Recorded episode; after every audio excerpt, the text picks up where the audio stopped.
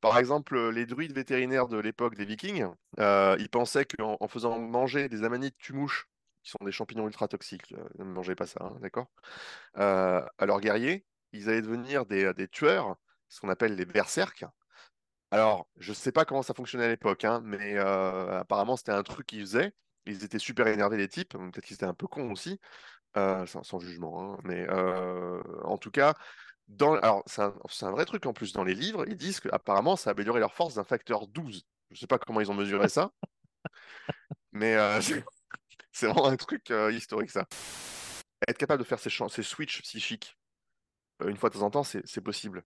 Mais il faut bien comprendre qu'il y a Lynn, comme les athlètes professionnels, ils s'entraînent deux, trois fois par jour. Donc, il était capable de rester dans cet état de switch mental et de, de concentration absolue à l'entraînement tous les jours, deux, trois fois par jour. C'est impossible. C'est absolument impossible. Je ne sais pas si vous avez déjà essayé de faire l'altéro trois fois dans une journée. Essayez juste pour rigoler. Euh, après, vous nous enverrez un SMS depuis l'hôpital et vous nous ferez un retour. C'est impossible euh, de, garder cet état-là. Euh, alors, peut-être sur une journée, si on est très entraîné, mais pas sur des mois et des mois. Il a, il a duré pendant des années. Je ne sais pas combien de temps a duré sa carrière, mais c'est quelque chose d'extraordinaire. Ce que vous devez comprendre, si vous cherchez à avoir de la testostérone sans vous doper, vous devez avoir suffisamment de cholestérol pour en produire, et vous devez avoir dans la mitochondrie suffisamment d'oxygène. Donc ça veut dire avoir beaucoup de mitochondries.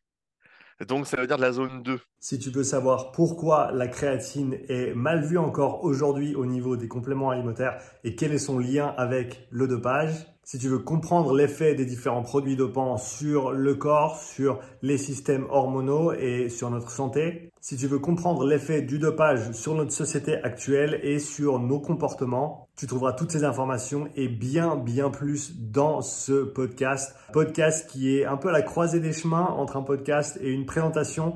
Donc, sors le bloc-notes, prends des notes si tu veux absorber toutes les informations que partage Vincent dans cet épisode. C'est un épisode que Vincent a pris près de six mois à préparer avec énormément de recherches et des slides extrêmement détaillés qu'on euh, proposera à l'écran également. En tout cas, c'est un plaisir de pouvoir t'amener ce nouveau podcast, podcast numéro 300. Merci à toi pour ton soutien, merci de faire partie de cette communauté et hâte de partager encore plus avec toi en 2024. Bienvenue sur le podcast Upside Strength, le podcast qui t'aide à développer tes connaissances et tes compétences dans tous les domaines du sport et de la santé, que tu sois sportif amateur, athlète compétiteur, coach, prépa physique ou kiné. N'oublie pas de t'abonner à la chaîne et bienvenue dans ce nouvel épisode. Vincent, bienvenue sur le podcast. Comment tu vas? Eh bien, Très très bien. Euh, la forme et toi? Ça va super. Euh, très content de partager ce 300e épisode du podcast avec toi. Ça fait un joli milestone qu'on passe en ce 31 euh, décembre 2023. Aujourd'hui, on va euh, tacler un gros sujet, celui du dopage, le dopage euh, dans le sport. On a beaucoup de choses à dire. Tu as beaucoup de choses à dire sur cette question. donc, pour une petite vue d'ensemble, on, va, on va passer du temps hein, sur ce sujet du dopage. On va parler des effets, des produits, ce qui se passe dans le sport, l'antidopage.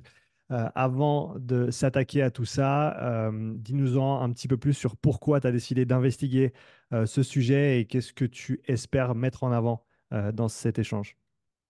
En fait, je crois que le, dopage est un sujet qui est, très mal compris d'un point de vue sociologique. On, on, pointe toujours les athlètes du doigt par rapport au fait qu'ils trichent, mais on n'explique jamais pourquoi est-ce qu'ils s'y mettent. Et c'est un sujet qui, à mes yeux, en tout cas, j'ai pas vu beaucoup de choses passer sur Internet sur ce sujet-là. Euh, mais c'est un sujet qui est fondamental pour comprendre en fait d'où ça vient et pour aussi mieux le, combattre euh, dans, le domaine sportif. Il y a ce point-là. Ensuite, il y a l'histoire aussi du dopage qui est assez intéressante, qui n'est pas souvent abordée ou de manière assez, euh, sommaire. Donc, c'est ces deux points qui, qui, moi, me tiennent à cœur. En plus, moi-même étant à un certain niveau dans mon sport, forcément, je suis euh, j'allais dire touché par ça. Moi, je me dope pas, mais je, je, à mon niveau, il y a des gens qui se dopent dans mon sport, alors que c'est un sport où il n'y a pas de rémunération. C'est chose dont on reparlera plus tard. Donc, c'est quelque chose. Puis moi-même, après, avant cela, pardon, j'ai travaillé à l'INSEP, l'Institut national du sport, et donc la, la, question du dopage dans les sports olympiques, c'est un sujet qui me qui m'intéresse depuis depuis très longtemps. Et oui, tout ça pour dire que au final, le la question du dopage est quelque chose qui, à mes yeux, devrait être traité très sérieusement et avec En fait, pas mal d'empathie en réalité et, euh, et de recul plutôt que toujours pointer du doigt les gens et euh, en permanence euh, vouloir des punitions. Euh, parce que c'est pas comme ça qu'on va faire avancer le, le truc. Super. Et juste pour être clair, est-ce que tu recommandes le dopage ou pas? Alors, ouais, petit disclaimer, euh, je suis pas médecin, je n'est pas médecin. Je suis absolument contre le, dopage. Euh, là, ce, podcast, il a, un- but euh, euh, informatif, éducatif, pour comprendre tout ça. Il n'y a aucune recommandation d'ordre médical ou autre par rapport aux produits. Ce qu'on va expliquer, c'est purement, enfin, ce que je vais essayer de vous expliquer, ce sont des choses d'un point de vue mécanistique, c'est-à-dire vraiment d'un point de vue purement biologique, et ça va pas au-delà. Et voilà, c'est simplement ça.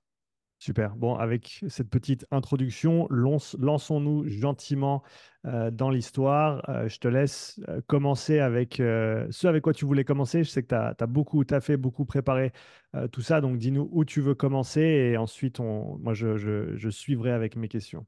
Ben, alors, j'ai commencé avec une simple euh, définition, euh, parce que la question du dopage, c'est quelque chose qui a, dont la perception a totalement évolué, euh, beaucoup évolué au cours de, l'histoire. Si on prend vraiment la première déclaration concernant le dopage à propos des sports olympiques, c'était de la part de Pierre de Coubertin en, en 1904. Euh, d'ailleurs, j'ai sa définition qui est pas loin, c'est donc une performance est truquée quand elle est le fruit d'un entraînement devenu l'alpha et l'oméga d'une existence, et quand on dope l'athlète comme un cheval. Ça, c'était en 1904. Mais à l'époque, le sport professionnel, du coup, était perçu comme du dopage. Aujourd'hui, l'alpha et l'oméga de l'entraînement, c'est normal pour euh, n'importe qui qui veut prétendre, euh, à la fin de la journée, être nourri grâce à l'entraînement. Bon, par contre, euh, doper l'athlète comme un cheval, et on verra plus tard à propos des chevaux, ça, c'est toujours un problème. Voilà. Donc, le, dopage, ça va être, d'après l'Agence mondiale antidopage, l'utilisation d'aides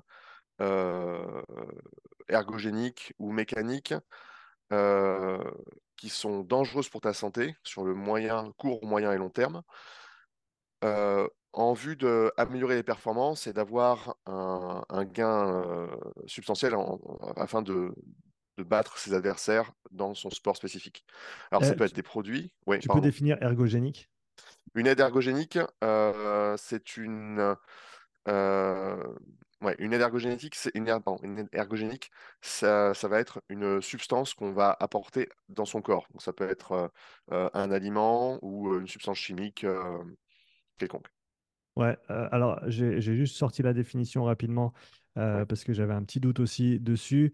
Ergogénique qui engendre est susceptible d'améliorer le, le travail musculaire. Euh, et euh, parce que est-ce que tu voulais dire exogène ou exogénique euh, en termes de quelque chose qui vient de l'extérieur? un apport Euh, exogène, ouais. ouais, c'est ça. Donc on a un apport exogène et ergogénique, c'est qui, en gros, pour faire simple, qui aide à la, qui aide à la performance. Ouais. Euh, donc, avec, voilà, avec, cette, euh, avec ce petit départ, cette petite définition, euh, tu voulais parler aussi de l'histoire du dopage, hein? Alors, je- ouais, on en parlera euh, juste après. Juste avant, Ouais. juste pour vous donner une idée à quoi servent les, les produits euh, en général, ça peut être euh, la prise de masse musculaire, ça peut être la diminution de la masse grasse, ça on y reviendra, ça peut être les gains de force maximale, dans les sports de force c'est quand même pratique, ça peut être les gains de VO2 max, dans les sports d'endurance c'est pratique, Euh, ça peut être des gains cognitifs, dans les sports de précision, ou pendant certaines études, euh, et des gens qui font ça, ça peut être pratique, ça peut être des facultés de récupération décuplées, ça peut être pratique pour beaucoup de gens. Ça peut être, ça peut avoir des effets anti-âge dans certaines mesures. Euh, il y a beaucoup de gens riches qui peuvent se le permettre, et ça, pareil, on en reparlera. Euh, et ça peut aussi aider à masquer d'autres produits. Il y a des produits euh, dopants qui sont un peu dopants, mais surtout qui servent à masquer d'autres produits. Euh, et donc, avant tout, donc j'aimerais commencer par la sociologie, entre guillemets, la- un axe socioculturel sur le dopage. C'est euh, pourquoi on se dope, et je le diviser en quatre parties. Euh, il y a quatre raisons, quatre blocs. Il y a ce qu'on appelle le dopage d'État. Vous avez le dopage sportif que j'appelle bankable. Donc ça, ça va être la slide 1. Euh, donc dopage d'État, dopage sportif bankable. Donc c'est les gens qui font du sport et qui ont une très grosse rémunération par rapport à ça. Le dopage au service du monde du fitness et des influenceurs. Et ça, c'est un sujet qui nous, qui à mon avis, probablement est, et euh, va toucher la majorité des gens. Et la quatrième, euh, le quatrième bloc qui est en lien avec le troisième, c'est le dopage amateur. Euh, c'est là où les gens n'ont rien à gagner à part simplement des gains espérés, qui est un dopage entre guillemets un peu d'ego. Et c'est totalement lié au précédent, c'est-à-dire le dopage via, au service des influenceurs. Mmh, donc, je vais commencer avec le dopage d'État. alors, le dopage d'État, en fait, il est là pour être au service de ce qu'on appelle le soft power, euh, ou le sport power, ou parfois aussi le sport washing, ça dépend comment on l'appelle. Euh, pour comprendre la, problématique, c'est que euh, il y a plus de 2 milliards de personnes dans le monde, par exemple, qui vont regarder ensemble la finale de la Coupe du Monde de football ou la finale du 100 mètres. Et je ne vois pas personnellement, et je ne crois pas que ça existe, qu'il y ait d'autres événements humains qui sont capables de réunir au même instant autant de personnes.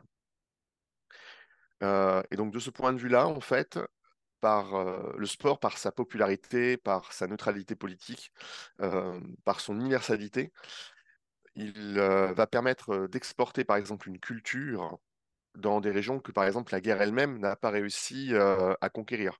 C'est par exemple ce qu'ont fait les USA en Irak avec le football. Ils n'ont pas réussi à, conquérir l'Irak, même s'ils ont fait beaucoup de mal au pays. Euh, mais ils ont réussi à exporter leur culture via le sport. Et ça, c'est très, très puissant.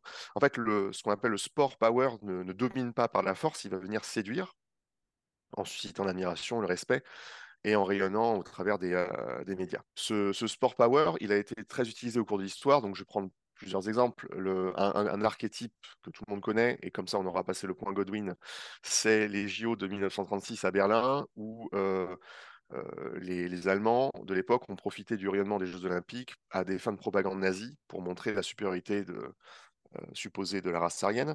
Ce qui est rigolo parce que au 100 mètres, c'est Jesse Owens qui a gagné. Et du coup, Hitler était parti quand même des tribunes à ce moment-là parce qu'il était quand même pas du tout content.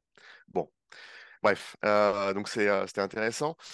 Pendant la guerre froide, euh, un événement aussi rigolo, c'était lors de la rupture sino-soviétique, c'est-à-dire la rupture collaborative entre les Chinois et les Soviétiques, donc les, Russes de l'époque, dans les années 60. Euh, en fait, les, USA et les Chinois, malgré des, oppositions idéologiques profondes dans la manière de fonctionner, euh, ils partageaient un ennemi commun qui était les Russes, du coup. Et le sport a servi de prétexte pour légitimer leur rapprochement diplomatique. Et là, ça s'est fait par le, ping-pong, euh, notamment. Et ça a été d'ailleurs repris dans un film qui est euh, Forrest Gump, hmm. où le héros euh, joue, ce rôle. Bon, alors maintenant, plus proche de nous, euh, donc dans les années entre 2000 et 2020, le, champion du, sport power, sport washing, etc., ça va être le Qatar. Le Qatar, les Émirats arabes unis également, puisqu'ils, en fait, par leur position, ils vont acheter des très très grands événements sportifs et ils servent également de. Ça leur sert en fait pour être médiateur des conflits au Moyen-Orient. Et donc, bon, ça, c'est des stratégies géopolitiques. Hein. Je ne juge pas du tout. Hein. Je dis juste euh, ce, qui, euh, ce qui se passe. Et euh, un truc, du coup, il à propos du fait que, ce que je disais tout à l'heure, on considère que quand on, prend des produits dopants, on triche, et donc, c'est pas bien. Cette, cette perception-là, en fait, elle est très profondément ancrée dans l'esprit des gens aujourd'hui mais ça vient pas de, ça n'a pas toujours été le cas. En fait, ça vient d'un moment précis dans l'histoire. Ça a été un argument politique pendant la guerre froide pour discréditer les athlètes du camp adverse. Mais avant la guerre froide, euh, quand un athlète prenait des produits dopants, bah, c'était de sa responsabilité, mais on le discréditait pas tant que ça. La, perception du dopage n'était pas du tout la même avant les années, avant, avant la guerre froide. Euh, bon, tout ça pour dire que là où je veux en venir par rapport au dopage d'État, c'est ça le point important, il y a un truc euh, en statistique qui s'appelle la loi de Pareto. Euh, la loi de Pareto, ça dit, pour manière très synthétique et un peu approximative, mais vous allez comprendre l'idée, c'est que 80% des effets sont le produit de seulement 20% des causes. Et ça s'applique à tout un tas de domaines. ça explique par exemple que dans le sport, 20% des athlètes récupèrent 80% de l'argent investi dans le sport. Euh, ça explique pourquoi, dans le domaine des influenceurs, euh, sur le top 10 des influenceurs, fitness, les deux premiers vont engranger plus de la moitié des followers sur le total. Et il y a plein d'exemples comme ça. en fait, ce principe statistique, il amène à une conclusion qui est très cruelle euh, pour les sportifs et pour le monde du sport. C'est que seul le, podium, et même pire que ça, seul le, premier, en réalité, va remporter toute la gloire et ses bénéfices. Partant de ce constat pragmatique, au JO, la nation qui remportera le plus de médailles sera celle dont on se souviendra et qui aura une influence culturelle la plus importante sur les autres personnes. C'est d'où le terme de soft power. Et donc, par construction, à cause de cet effet statistique, les nations, et ça a été très fort pendant la guerre froide, mais c'est encore le cas maintenant, ont tout intérêt à voir leurs athlètes briller lors des Jeux olympiques. Et c'est la raison pour laquelle les deux nations qui dominent le plus à l'heure actuelle, c'est pas pour rien, c'est les USA euh, et la Chine. Maintenant, du coup, forcément, on arrive au dopage d'État. Et le dopage d'État, ben, alors pendant la guerre froide, il y avait des abus, mais le dopage d'État, ça va être euh, le, pays, donc euh, au niveau des, décisionnaires politiques, qui vont faire l'impasse sur les régulations de l'Agence mondiale antidopage et en fait s'arranger pour que les contrôles antidopage soient nuls et non avenus. ça a été le cas avec, avec les Russes, par exemple. oui, j'allais dire, pour ceux qui veulent un, exemple très concret, allez regarder le documentaire euh, Icar ou Icarus sur, euh, sur euh, Netflix. C'est exactement ça. Et pour la faire courte, spoiler, donc pour ceux qui ne l'ont pas vu ou qui veulent avoir la surprise, bouchez-vous les oreilles pendant les 20 prochaines secondes. En gros, la personne qui gère le système de dopage des sportifs russes, c'est aussi le chef euh, antidopage russe. Donc en gros, il... joue sur les deux plans. Ça simplifie un petit peu la donne quand même. Ben ouais, la manière de contrôler le dopage, c'est d'avoir à l'échelle mondiale une agence mondiale euh, qui va ensuite disséminer sa législation dans chaque pays avec, dans chaque pays du coup, euh, une agence euh, nationale qui va travailler en collaboration avec les différentes fédérations. Mais si à un moment donné, au niveau national, vous court-circuitez ces tests au niveau, au niveau donc, du pays, bah forcément, ensuite, le, le, système est, cassé et donc il n'y a rien qui remonte à l'AMA, à l'Agence mondiale antidopage. Alors, ça peut marcher un an, deux ans, trois ans, mais en général, au bout d'un certain temps, euh, l'Agence mondiale antidopage, elle commence à en avoir un peu ras-le-bol. Sauf que l'Agence mondiale antidopage, contrairement à ce qu'on pourrait croire, n'est pas neutre. L'Agence mondiale antidopage, euh, c'est essentiellement des, des, Européens, des Américains. Et donc, ils auront beaucoup plus tendance à aller taper sur euh, des gens qui n'appartiennent pas à leur modèle idéologique, euh, donc plutôt les soviétiques, plutôt les asiatiques. Et c'est la raison pour laquelle il y a beaucoup de pays asiatiques qui se font choper, qui se font bannir pour plusieurs années. alors, tu as, retrouvé où cette information, juste pour les gens qui diraient ah, c'est facile, tu vas sur le site de, l'Agence mondiale antidopage et tu vois en fait qui sont les personnes appartenant au cercle décisionnaire et c'est quasiment tout le temps des Américains, des Anglais, des Australiens, des, Français aussi parfois. Donc c'est ce que je dis, c'est pas une accusation, hein, c'est juste comme ça que fonctionne, fonctionne le monde. Il y a, ce sont des biais en fait, et naturellement, ils, ils, ils, font, ils essaient de faire le mieux possible leur travail, mais comme le, sport est un levier gigantesque de soft power, parfois les enjeux dépassent largement la problématique du, dopage. Mais ça, j'en reviendrai probablement plus tard. Donc ça, c'était pour la, partie euh, dopage d'État. Je ne mmh. sais pas si tu as des questions par rapport à ça. Mais... Non, c'est plutôt clair. Je pense qu'il y a, des, ouais, il y a des, des, enjeux qui sont gigantesques à ce niveau-là. Et le dopage est un levier qui peut être actionné pour, euh, voilà, pour favoriser ces, euh, ces, power dynamics, c'est dynamique ou c'est cinétique de, de, de, puissance, quoi, de pouvoir. Mais alors, du coup, le problème, c'est que les sportifs, quand ils sont pris dans cet engrenage-là, ils peuvent rien faire, ils sont totalement impuissants. Et donc, commencer à venir, par exemple, taper sur des athlètes euh, euh, russes sous prétexte qu'il euh, y a le dopage d'État en Russie, les, Russes eux-mêmes, ils n'ont pas le choix. D'ailleurs, il y a, je sais plus leur nom, mais il y avait un couple d'athlètes de, 400 à 800 mètres qui ont fui la Russie parce qu'ils ont décidé de parler ouvertement de toutes ces problématiques-là.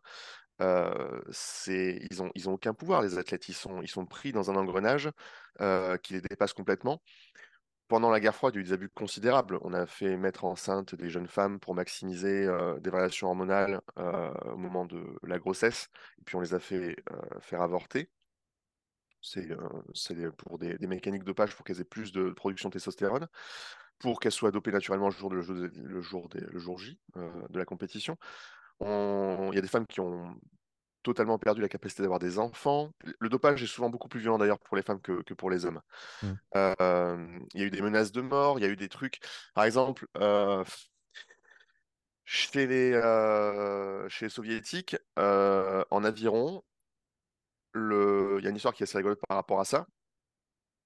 Ce qu'ils faisaient, c'est que pendant la guerre froide, avant, un- ils dominaient complètement les, Russes à un moment donné en aviron. Et la raison était assez simple, c'est parce que en plus des produits, donc ils, euh, ils sélectionnaient les meilleurs athlètes avec le meilleur système cardiovasculaire possible.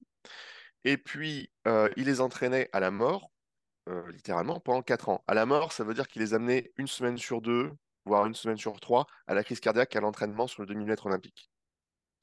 Alors au début, ils avaient, euh, je ne sais pas combien d'athlètes, et à la fin, ils n'en avaient plus que une vingtaine. Mais eux, ils étaient increvables par contre. Enfin, increvables. En tout cas, euh, ils avaient survécu, et donc sûr que la jour de la compétition, c'était beaucoup plus facile que pour les autres. Donc, ouais, il y a eu des abus qui, étaient totalement gigantesques, et dans cette situation-là, les, athlètes, ils peuvent rien faire, parce que s'ils refusent de faire de, de s'entraîner pour leur pays, euh, alors, dans le meilleur des cas, ils repartent dans la misère, parce qu'il faut savoir aussi quand même que le sport, c'est un ascenseur social. Mais dans le pire des cas, l'État dictatorial dans lequel ils se trouvent, euh, le pays, va euh, mettre en place des représailles pour leur famille. Donc, bon, c'est vraiment pas une situation euh, à envier, le dopage d'État pour les athlètes, surtout qu'en plus, ils gagnent rien. Ce qui n'est pas du tout le cas, et du coup, ça me sert de transition, pour les athlètes du dopage sportif, entre guillemets, bankable. Donc ça, c'est la deuxième partie. Et ça, ça va être la slide numéro 2 et numéro 3, Mhm. Où en gros, je montre euh, les salaires mensuels des plus grands athlètes dans le monde, euh, des plus gros athlètes, avec en premier LeBron James à 127 millions de dollars par an. Alors, euh, c'est beaucoup, c'est beaucoup, beaucoup. Euh, on a, euh, j'en ai mis plein, Lionel Messi, Can- Canelo Alvarez, sport de combat, euh, Roger Federer, euh, bon bref, il y en a beaucoup, beaucoup, beaucoup. Et chez les femmes d'ailleurs, c'est rigolo, euh, donc ça c'est la slide numéro 3. La, la première, c'est euh, Naomi euh, Osaka, qui est une tennis woman, qui est à 53 millions de dollars par an. Et euh, ça descend beaucoup plus vite chez les femmes. C'est-à-dire que, par exemple, euh, je ne me rappelle plus très bien, mais par exemple, Simone Biles, qui est dans le top 10, elle est à 9 millions. Euh, et si on prend le 22e homme du classement des plus sportifs les mieux rémunérés au monde, c'est euh, McGregor, Conor McGregor, le, combattant. Et lui, il, il est 22e donc. Il a 53 millions. Il est au même niveau que Naomi Osaka, qui est la première femme. Alors, je ne suis pas là pour discuter euh, de la différence euh, de salaire entre les hommes et les femmes dans le sport. C'est pas ma place. J'y connais pas grand-chose sur ce sujet, donc je ne veux pas en parler. Euh, je... Mais en fait, ces salaires-là ont leur importance pour ce que je vais raconter juste après, parce que c'est quand même des salaires qui sont absolument mirobolants. Il y a un second point aussi que sur lequel j'aimerais porter votre attention, c'est, euh, et ça sera la slide numéro 4, la dotation moyenne des plus gros clubs dans le monde, euh, tous sports confondus.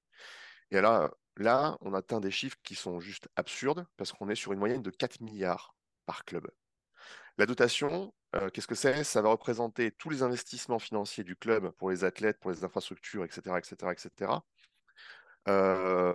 en moyenne sur l'année. Donc à ce niveau-là, ce sont des, elles ont des, ce sont des entreprises, c'est quasiment des, elles ont des, une, une ampleur qui est quasiment celle d'une multinationale, quasiment.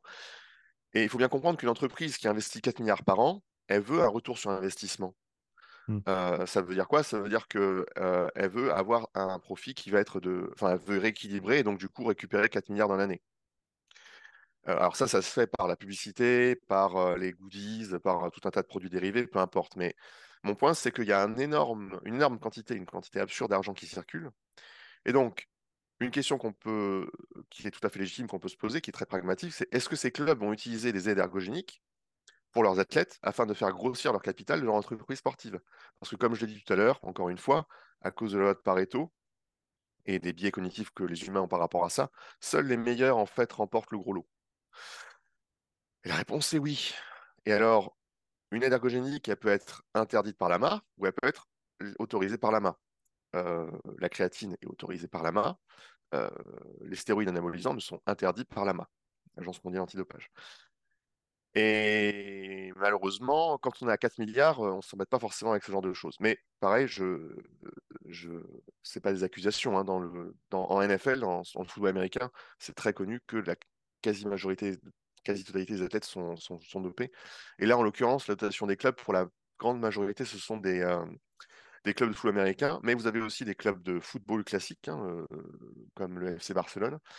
Euh, et certains clubs, oui, le Paris Saint-Germain qui est tout en bas, lui, à 3 milliards seulement. Bref. Donc, il y a une étude qui est sortie en 2020, un article de modélisation qui est très intéressante sur les conduites dopantes et qui fait le lien entre la probabilité de se doper et le prize money, c'est-à-dire la, dot totale qu'on met au, service de la compétition pour qu'il sera récupéré par les athlètes. et la répartition de la dot, justement, pour les athlètes qui sont sur le podium ou en dehors du podium. Et alors, c'est un article qui est théorique parce que c'est un article qui fait des modèles mathématiques. Alors, il a pris en compte 15 variables. Moi, le genre de choses que j'adore, c'est une petite friandise euh, pour moi. Euh, parce qu'ils essayent de faire de lien entre un modèle mathématique basé sur la théorie des jeux et la réalité en ayant très peu d'infos. Parce que euh, concrètement, d'après l'état de l'art dans le domaine du sport, la meilleure hypothèse qu'ils ont sur, concernant le, dopage en compétition internationale, c'est que entre 4% seulement et 39% des athlètes sont dopés. Donc c'est une fourchette très très large. Et ils ont mis ça dans leur modèle mathématique. ils ont mis ça dans leur modèle mathématique pour pouvoir essayer de prédire ce qui allait se passer en termes de, euh, dopage, de prédiction du dopage. Et ils se sont rendus compte qu'il y a vraiment deux critères du coup qui, vont moduler la probabilité de, des athlètes, qui va moduler pardon la, oui, la probabilité que les athlètes se dopent, c'est la valeur du prize money et la répartition de la dot entre les athlètes. Euh, alors, je prends un exemple concret. Le mien, par exemple, dans, mon sport en aviron indoor, euh, le prize money, c'est zéro. Il y a la, Fédération internationale d'aviron a décidé que pour l'aviron indoor, il n'y aurait aucun prize money et ils l'ont fait en connaissance de cause parce qu'ils savent très bien que dès qu'on met de l'argent en jeu, il y a du dopage et le dopage explose. Il faut bien comprendre que dans mon sport, il y a déjà du dopage. Même s'il est relativement minime, il existe, c'est certain. Euh, donc imaginez que dans un sport où il n'y a aucune rémunération, il y a déjà du dopage. Donc forcément, dans un sport où il y a un peu de rémunération, ça va forcément exploser. Et euh, les résultats sont très très intéressants. Donc je les ai mis, euh, ce sera à la diapo euh, numéro 6. ce qu'ils ont remarqué, c'est que donc, plus le money est grand, plus la proportion d'athlètes dopés augmente. Et ce qu'ils ont remarqué, c'est que plus la répartition de la dotation est inégale, plus la proportion d'athlètes dopés va augmenter. Alors je vais expliquer les deux. Donc plus le prize money est grand, plus la proportion d'athlètes dopés augmente. Donc là, c'est ce qui est marqué sur le schéma que vous verrez.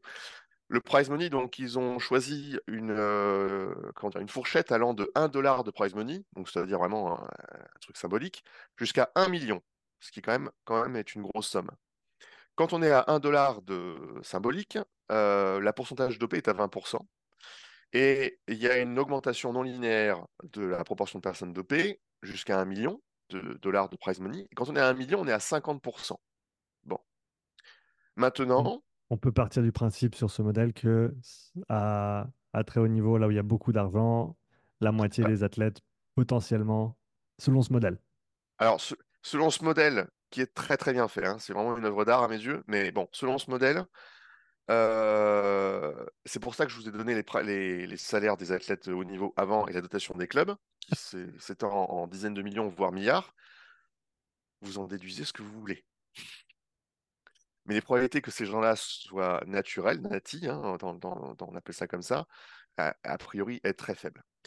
Par contre, un truc qui est très intéressant, c'est la dotation. Euh, ça, c'est un truc que je n'avais pas du tout vu euh, venir. Par exemple, au Tour de France, le premier, donc celui qui gagne le Tour de France, il remporte, je crois, quasiment 50% de la dotation totale. C'est absolument énorme. Mmh. Euh, pour la plupart des compétitions, en général, la dotation se répartit sur le podium, c'est-à-dire le premier, le deuxième et le troisième il y a d'autres types de dotations qui existent, par exemple un top 20 linéaire ou un top 100 linéaire. Ça, c'est un peu plus rare, ça. Euh, je crois que le top 100 même, c'est juste une idée théorique, mais le top 20 linéaire, ça existe. C'est-à-dire que par exemple, le premier va gagner 20 000, le second va gagner 19 000, le suivant 18 000, etc. Et à chaque fois, on perd 1000 euros. Mmh. Et en fait, plus euh, donc cette répartition est inégale, plus le dopage va exploser. Et c'est ce que montre également d'ailleurs le, le graphique, c'est que pour un million de prize money, par exemple, la proportion de personnes dopées lorsque la dotation est linéaire euh, va être seulement de 25-27%, donc c'est-à-dire seulement 7% de plus que s'il n'y avait aucun argent en jeu. Alors que pour le même prize money à un million, eh ben, ce pourcentage est quasiment doublé lorsque la dotation est très très inégale. donc ça veut dire quoi? C'est qu'une manière simple de minimiser le, dopage, ce serait de récompenser les athlètes de manière linéaire et pas seulement le premier, le deuxième et le troisième. Et ça, bon, c'est ce que dit la science, mais encore une fois, avant qu'on écoute les scientifiques, si on regarde ce qui s'est passé pour le climat, ça a mis 40 ans et encore maintenant, bon, voilà. Donc, je suis pas sûr que ça se fasse d'ici demain. Hein. On espère. On peut toujours espérer. on peut toujours espérer, ouais. Donc, donc ça, c'était mon point sur le, les sports bankable. Ah oui, un autre point aussi important, parce que alors, peut-être que c'est plus dans le milieu francophone, ça. On tape souvent sur les strongman, sur le dopage et sur les crossfitters. Bon. Il faut bien comprendre que les strongman, euh, ils gagnent pas grand-chose comparativement aux gens de la NBA, aux footballeurs. Et les crossfitters, c'est encore pire. Alors certes, il y a forcément le dopage, il y a le dopage dans tous les sports. Hein. C'est une, question qui se pose, c'est oui, c'est quoi le sport le plus dopé? Il y, a, du dopage dans tous les sports, donc c'est pas vraiment, ça pas vraiment de sens de poser la question. Peut-être que grâce à ce modèle, on pourrait dire que là où il y a le plus de dopage, c'est probablement là où il y a le plus de rémunération. Et pareil, je vous laisse conclure dans les sports dans lesquels il y a, ce genre de rémunération. Euh, mais clairement, euh, laissez les crossfitters tranquilles. Euh, il y a du dopage en crossfit, oui, mais bon, arrêtez. Voilà. Donc c'était tout sur ce point-là. Est-ce que tu veux rajouter un truc? Non, c'est plutôt clair jusqu'ici. On a encore deux catégories de, dopage à voir avant de pouvoir passer à la suite. Donc, je te propose de, de passer au suivant. Ben, let's go. Euh, donc, troisième partie sera la slide numéro 7. Ça va être le dopage fitness sur les influenceurs. Et ça, ça va être un très gros morceau qui va nous prendre un certain temps. Euh, je vais faire une très très longue digression pour que vous voyez euh, où est-ce que je vais venir, où est-ce que je vais arriver. Donc, les influenceurs, ils sont catégorisés, on les met en cinq catégories en général. donc, les nano micro-influenceurs, pardon, c'est nano-influenceurs, c'est des gens qui ont entre 1000 abonnés et 10 000 abonnés sur Instagram. Là, je prends l'exemple d'Instagram. Hein. Euh, ça représente 54% des gens. Vous avez les micro-influenceurs, euh, comme Sean, euh, qui sont entre 110K d'abonnés et 50K d'abonnés. et ça, c'est 33% des influenceurs. Je vais, changer, je vais changer mon titre sur Instagram pour, le, pour mettre micro-influenceur. Bah, micro, micro, micro en termes d'abonnés, mais grand de cœur, c'est ça le plus important. Ensuite, vous avez les ce qu'on appelle les mi-tiers influenceurs, les influenceurs moyens qui sont entre 50K et 500K. Alors en France, ça va être euh, bah, Rudy Koya, je crois. Mmh. Euh, aussi, peut-être. Peut-être qu'elle a un peu plus d'abonnés, je ne sais plus. Ça représente que 11% des, gens. Vous avez les macro-influenceurs, donc là ça commence à être des gens costauds, donc entre 500K et 1 million.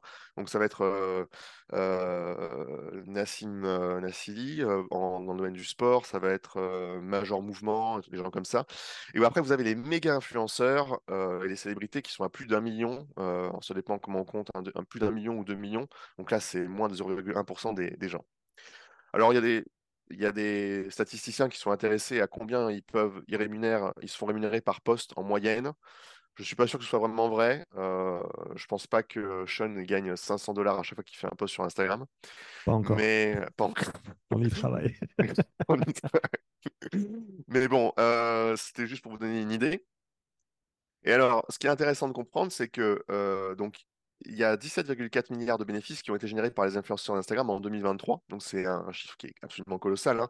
Euh, encore, si je compare encore à la dotation des clubs euh, précédemment qui était à 4 milliards, là on est à 17,4 milliards pour tout le monde.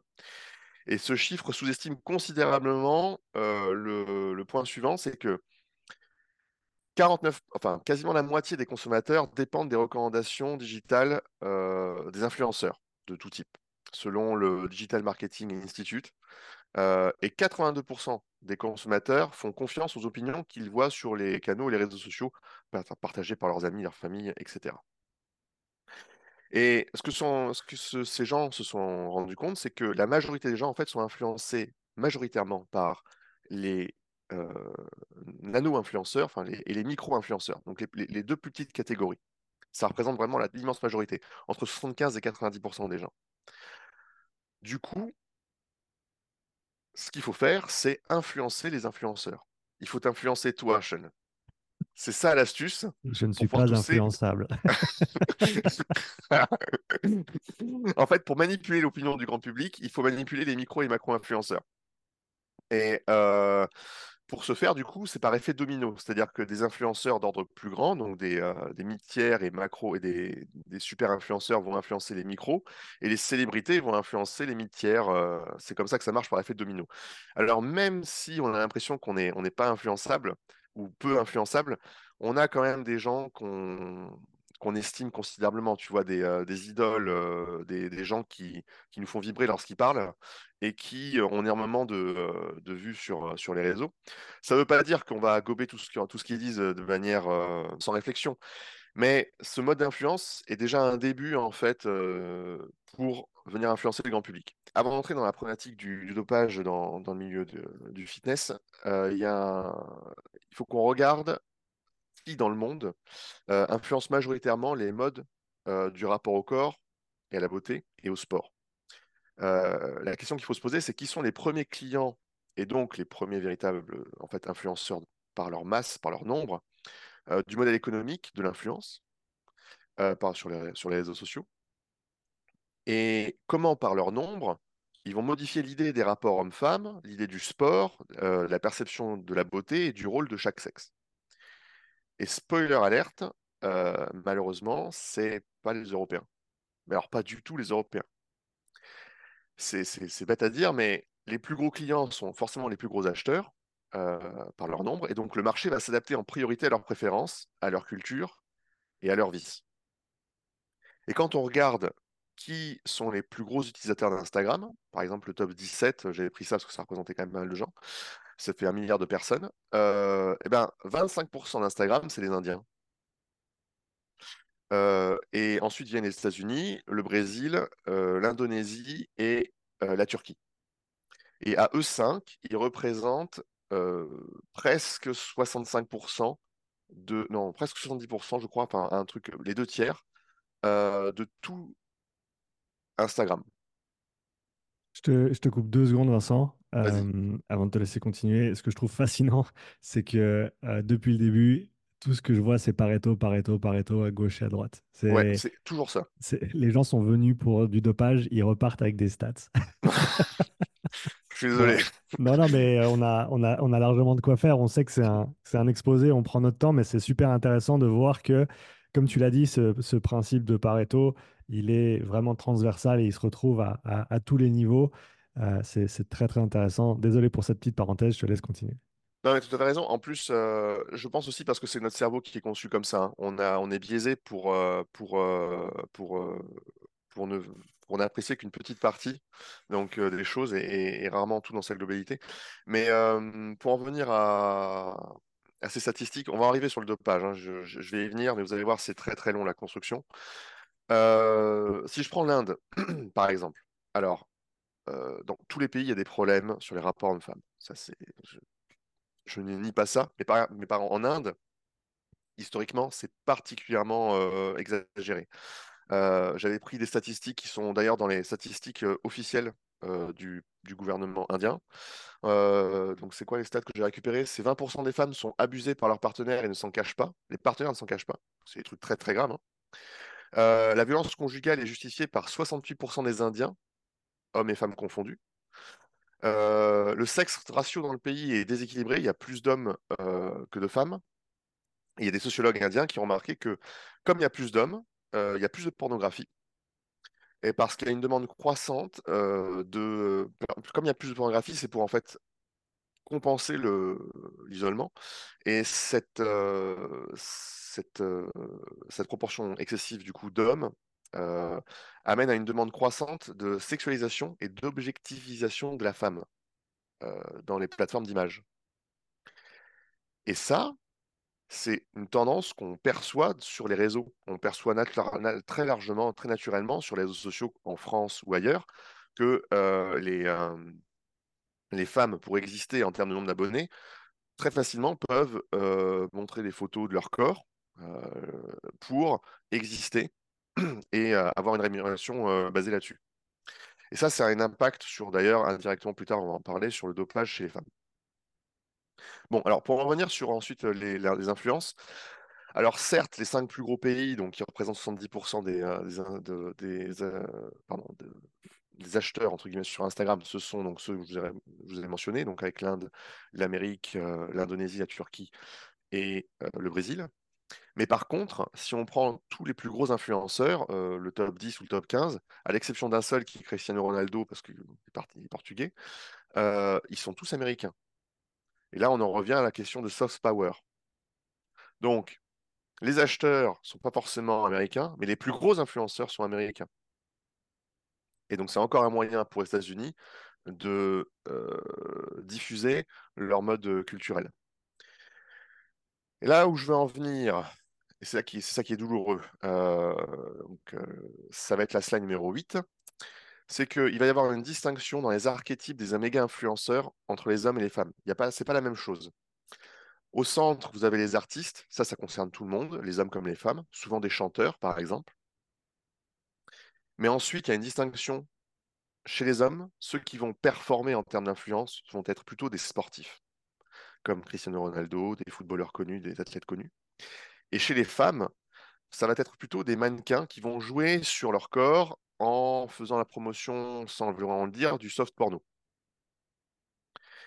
Euh, et c'est à cause de la demande. Hein.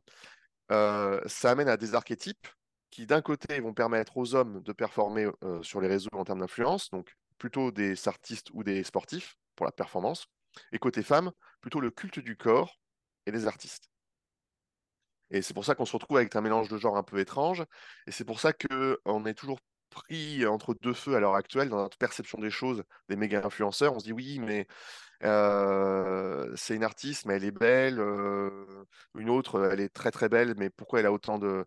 Un exemple typique, c'est Kim Kardashian. Euh, alors certes, tout le monde, il y a beaucoup de gens qui lui crachent dessus ou qui se, se, se, se, fichent ouvertement de sa tête, mais elle est montée parce qu'il y avait de la demande parce qu'il y avait des hommes qui cherchaient à voir des corps de femmes euh, de, son, de son type. Euh, et ça, il y, a plein de gens qui discutent de ça de manière beaucoup plus euh, intelligente que, que moi. Il y a Joe Peterson qui raconte ce genre de choses sur ce sujet-là, mais il n'est pas le seul, hein, il y en a plein d'autres, parce que je mmh. sais que Peterson, il, est, il, est, peut être, il peut être vivant pour certains. Bon, alors j'en viens à un autre point qui est que le déminateur commun à tous ces gens-là, c'est la beauté qui euh, est un critère de sélection autant pour les hommes que pour les femmes. Et le problème, c'est qu'à l'heure actuelle des réseaux sociaux et l'altération volontaire des images, parce qu'il y a aussi ça qui entre en jeu, les corps sont irréalistes, sont inatteignables, et ça devient une norme de sélection pour la plupart des gens. Et du coup, ça devient une source de souffrance et de dysmorphophobie, c'est-à-dire une perception erronée de son propre corps et de dégoût de son propre corps. Dans la notion de beauté, il y a un critère qui est toujours le même, mais qui est modulé en fonction du temps et de l'histoire, pour venir décider si quelqu'un est beau ou non, c'est la graisse corporelle. et c'est là que, du coup, je vais venir aux slides 9 et 10. le gras dans l'histoire a une importance gigantesque pour la perception de la beauté, et savoir aussi une perception sur les modes d'influence. Alors, euh, petit, à nouveau, petite parenthèse, vous inquiétez pas, on arrive sur le dopage, mais je suis obligé de vous expliquer tout ça avant pour que ça prenne du sens. D'accord? Euh, Donc, je vous fais un petit récapitulatif euh, historique par rapport à, la Grèce dans, l'histoire. Donc, il y a eu la vie nomade, la vie sauvage. À l'époque, alors on n'a pas beaucoup d'infos sur le, sujet, mais clairement, la question, la, seule question qui les préoccupait, c'était la survie. Donc, il fallait ni être trop gros ni trop gras, il fallait pas être trop musclé, il fallait pas être trop maigre. Euh, et puis il y avait aussi une part de chance parce que vous faisiez preniez une coupure d'une euh, euh, simplement d'une feuille sur laquelle il y avait une, bactérie à la con et on mourait parce qu'il n'y avait pas d'antibiotiques à l'époque. Hein. D'ailleurs, ça existait, ça existe que depuis un siècle. Hein. Bref. Ensuite, il y a eu la sédentarisation et la civilisation. Donc, ça a amené à la culture des terres, ça a amené aux guerres, ça a amené aux maladies, à la famine, il y a eu beaucoup plus ce genre de choses. Et ça, ça a eu des pressions sur les corps, et on voit ça notamment avec les tribus africaines, mais c'était le cas aussi en Europe et un peu partout dans le monde avant. plus on avait un corps gros, plus on était gras en fait, et plus c'était synonyme de richesse. Mmh. C'est le cas par exemple aussi chez les rois européens. Hein, vous étiez riche, vous montrez que vous étiez riche en étant gros. C'est encore le cas dans certains coins d'Afrique. un exemple très connu de ça en Afrique, c'est la Vénus Autantote, qui s'appelle Sarji Batman, qui a été récupérée, son histoire elle est affreuse, par des, des, colons et qui a été ensuite trimballée en Europe pour être montée dans une cage. Enfin bon, bref. et donc, le, le, gras était très très important à ce moment-là. Il y a eu aussi des influences culturelles, même presque idéologiques, sur la maigreur. Et ça, c'est venu notamment par la religion, avec l'apparition du jeûne. L'apparition du jeûne est quelque chose qui, a priori, de ce qu'on comprend en histoire, est, alors n'est peut-être pas arrivé avec les religions, mais a été popularisé en tout cas par les religions. notamment en Europe, on avait, avec la religion catholique, des femmes qui, c'était au début du Moyen Âge, donc c'est entre 1000 et 1300, cherchaient à s'extirper des vicissitudes de ce monde en, devenant anorexiques. c'était les premières du, du, genre qui ont été répertoriées dans des livres. Bon, je passe tout ça. Et il y a eu un truc très important qui a tout changé, qui a tout bouleversé, ça a été la révolution industrielle, où du coup la nourriture est devenue abondante pour tout le monde, même si elle n'était pas forcément de bonne qualité, au moins elle était abondante. Et ça, au cours de l'histoire, on appelle ça l'inversion alimentaire. C'est le moment euh, où la nourriture était accessible pour tous, et donc, a priori, on ne pouvait plus mourir de faim. En tout cas, dans les pays développés. Hein, je précise encore, parce que l'histoire forcément, on, perçoit ça seulement sous l'angle de certains pays. Je ne peux pas raconter ça pour le monde entier. Donc, on va. Au début, je parlais de la vie nomade, donc ça concernait tout le monde. Là, je vais réduire progressivement à l'Europe et puis bientôt qu'à la France. Hein. Je ne peux pas faire autrement, c'est pas possible sinon. Euh, un truc qui est rigolo dans les pays donc, euh, européens, c'est que euh, la lutte ou le, le, rapport des classes sociales est quelque chose, les rapports de force entre classes sociales est quelque chose qui est très fort, qui existe toujours à l'heure actuelle. Et une manière à l'époque de se démarquer entre les riches et les pauvres, pour les riches, qui avant étaient gros, ça a été de faire l'inverse. Ça a été de devenir maigre, de contrôler son corps, en tout cas mince, plutôt, ça que je veux dire. Euh, c'est ce qu'on voit d'ailleurs aujourd'hui dans la population pauvre, euh, quand on regarde l'épidémiologie sur le sujet, en 2020, dans les pays européens, les gens pauvres sont beaucoup plus sujets à l'obésité et au surpoids que les gens riches. Alors vous allez me dire, il y a toujours des exceptions. Euh, dans les gens riches, il y a toujours, je ne sais pas moi, en France, qui c'est qu'on a comme on a, il y, a, des acteurs qui sont gros. Hein. Il y a deux par Dieu, tiens, tiens, je prends cet exemple malheureux là, euh, qui est énorme, qui est obèse, mais la plupart des gens, en fait, pour montrer qu'ils sont riches, si on prend par exemple les milliardaires ou des gens très très riches, ils, sont, ils ont un contrôle de leur corps. C'est une preuve euh, de, leur, de leur puissance. Bon, alors, du coup là, ça va être la slide numéro 10. Maintenant, pour parler du XXe siècle. Donc ça, la révolution, industrielle a amené cette inversion alimentaire. Mais il y a eu les guerres aussi. Il y a eu la Première Guerre mondiale, la Seconde Guerre mondiale. À la sortie de la Seconde Guerre mondiale, où il y a eu beaucoup de privations, beaucoup de, de souffrances, euh, il était hors de question de se priver sur le plan alimentaire. Et donc on a revalorisé à nouveau le gras et les formes. Notamment via le cinéma italien de Fellini avec la Dolce Vita, mais il y a eu plein de films sur ce sujet-là. Alors, le XXe siècle est, un, siècle où il y a beaucoup de choses qui, ont avancé de manière très rapide. Après est arrivée la libération des femmes dans les années 70, donc c'est venu par les États-Unis, il y a eu la, il y a eu 68 en France, il y a eu plein de choses qui sont passées. La libération des femmes, s'est passé par le fait d'avoir, pour les femmes, un corps qui s'apparente à celui des hommes, un corps plus mince, moins de forme, pas de seins, peu de fesses, euh, porter des pantalons plutôt que de porter des jupes. On appelait ça les garçons euh, à l'époque. Euh, donc là aussi, la perception de la beauté avait changé euh, momentanément et donc euh, la, valorisation du gras a été oubliée pendant un temps. Et puis il y a eu le mélange des cultures et des genres dans les années 80-90. ça s'est fait encore par le cinéma, et je reviendrai par ça juste après, avec le féminisme et le bodybuilding, qui sont un peu deux styles assez différents. J'ai commencé avec le bodybuilding, avant, dans les films, lorsqu'on disait qu'un personnage était fort physiquement, eh ben, il était fort physiquement dans la tête des, euh, des spectateurs. Et euh, Arnold Schwarzenegger a complètement changé ça. En fait, grâce notamment à Conan le Barbare, eh ben, un, acteur, était fort parce qu'il était vraiment fort, parce qu'il était volumineux musculairement, physiquement. Et ça a totalement changé la donne. C'est pour ça que les films d'action ont explosé dans les années 80-90 avec Stallone et toute la clique. Euh, il y a eu aussi euh, du coup le féminisme qui était dans la continuité de, des garçons de la libération de la femme des années 70 et même avant. Mais côté femme, ça se complique un peu parce qu'il y a eu aussi une opposition avec euh, la montée progressive du porno, où on mettait en valeur des formes, donc des femmes avec des, fesses et des seins euh, euh, et euh, des, visages juvéniles. Euh, et cette, euh, cette, espèce de contradiction, elle a fait que qu'exploser au cours des années avec l'explosion d'Internet et un autre média qui est la musique. donc ça, c'est plus des années 2000 à 2020. Donc le rap, le hip-hop, tout ça, euh, qui, qui, sont très très populaires auprès d'une très grande quantité de personnes, a mis en valeur, euh, a remis en valeur les formes, probablement avec l'influence également du, porno, parce que c'est plus facile de vendre des albums lorsqu'on excite euh, l'imagination des, des auditeurs.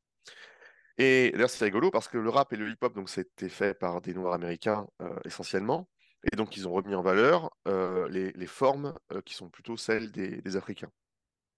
Euh, donc des, hanches importantes et des, et des, seins importants. Et bon, alors ensuite, entre les années 2000 et 2020, c'est très très compliqué de parler de l'histoire récente. Il y a tout un tas de choses qui sont passées, ça a explosé dans toutes les directions. Mais euh, clairement, le CrossFit euh, a fait exploser aussi les changements de la perception du corps, avec euh, des athlètes qui non seulement sont performants, mais sont aussi beaux d'un point de vue esthétique. Quand on prend, je sais pas moi, un lanceur de poids ou un coureur du, du 10 000 mètres, quand on le regarde dans la vraie vie, on se dit pas, ah, c'est un sacré athlète. On se dit, bon, il, est, un peu sec, il faudrait peut-être lui donner un peu de pain. Ou l'autre, bon, bah, il, est grand, mais euh, peut-être qu'il fasse un régime. Alors que quand on voit Rich Froning, Claire Tiatoumi, tous les très grands athlètes connus du CrossFit, eh ben là, on est ah ouais, eux, ils sont, ils sont beaux. Parce que la composante, c'est aussi peut-être pour ça d'ailleurs qu'il y a des critiques sur le dopage en, CrossFit, mais le, fait qu'ils soient en plus d'être athlétiques, sont esthétiquement beaux, ça, ça en énerve plus que d'un, même dans le domaine du sport. Hein, parce qu'il faut imaginer quand même que quand vous faites du sport toute votre vie pour finir en étant juste un, gros, un gros lard ultra performant, ça fait chier, hein, pour dire les choses gentiment. Et d'ailleurs, le CrossFit en doit beaucoup, en fait, indirectement à, Arnold Schwarzenegger et au bodybuilding, à, cause de ce que j'ai raconté avant, avec les changements de la perception du corps masculin. Donc, vous voyez, tout ça, ça, euh, a beaucoup modifié la, perception de la beauté au cours de l'histoire. C'est encore, encore en train d'évoluer, probablement, évidemment. Et là où je veux en venir, euh, c'est que on en arrive à un point aujourd'hui avec des objectifs contradictoires pour les hommes et pour les femmes. Pour, pour les hommes, on va avoir des objectifs, par exemple, qui sont de performance, avec des taux de masse grasse qui sont très bas. Des gens très musclés, avec un taux de masse grasse très bas. Alors, le bodybuilding, par exemple, une des personnes les plus célèbres à l'heure actuelle, c'est Chris Bumstead, euh, parce que c'est un idéal physique pour beaucoup d'hommes. Clairement, c'est inatteignable. Le mec fait 105 kg à 8% de body fat. Euh, pour 1m80, peut-être un truc comme ça, ou il est un peu plus grand, je crois, 1m84. C'est juste impossible sans produit. Mais c'est un idéal, malgré tout. Un autre, euh, un autre truc antagoniste, euh, alors il y en a plein des athlètes qui, ont des, physiques impossibles, mais il y en a un qui m'avait particulièrement choqué, c'est un mec qui s'appelle DK Metcalf, qui est un joueur de NFL. Il fait presque 2 mètres pour 115 kilos. Il court quasiment aussi vite qu'un sprinter euh, du 100 mètres. Il saute, à 2 mètres sans élan. Fait, c'est n'importe quoi. Vous prenez un personnage de jeu vidéo, tu vas pas les stats, je mets tout haut, à max, partout. Voilà. Et euh, bah, vas-y, amuse-toi. C'est n'importe quoi ce type, c'est n'importe quoi. Il est en plus, il est ultra sec. C'est absurde ses performances. Donc ça apparaît, ces objectifs sont contradictoires. Côté femme, c'est encore pire la contradiction parce qu'il faut qu'elles soient en même temps belles, qu'elles aient des formes et qu'elles soient musclées, donc performantes. Donc les, les, les, contradictions sont probablement encore plus importantes pour les femmes et ça amène encore plus de problèmes en termes de dopage. Là où je veux en venir, c'est que ces gens-là, qui sont des sportifs euh, ou des chanteurs, etc., etc., ce sont des super influenceurs, ce sont des célébrités. ils vont venir influencer les multi-influenceurs, qui vont venir influencer les micro-influenceurs, et ils vont venir aussi influencer, mais en général, tout le monde. Ce qui fait que nous, quand on voit des, euh, des demi-dieux comme ça qu'on idolâtre, eh ben, on a envie de changer notre mode de vie pour essayer de leur ressembler un peu, ou de faire en sorte que on soit un peu mieux, qu'on soit moins gras, plus sportif, euh, qu'on soit plus bonne, entre guillemets. Alors au début, on va faire des changements sur notre entraînement, sur notre mode de vie, sur la nutrition. On va commencer à prendre de la, de la créatine. On va, essayer de, on va commencer à prendre de la caféine euh, pour pouvoir être un peu plus euh, énervé au jour le jour. Bon, jusque-là, rien de, rien de grave, c'est même plutôt une bonne chose.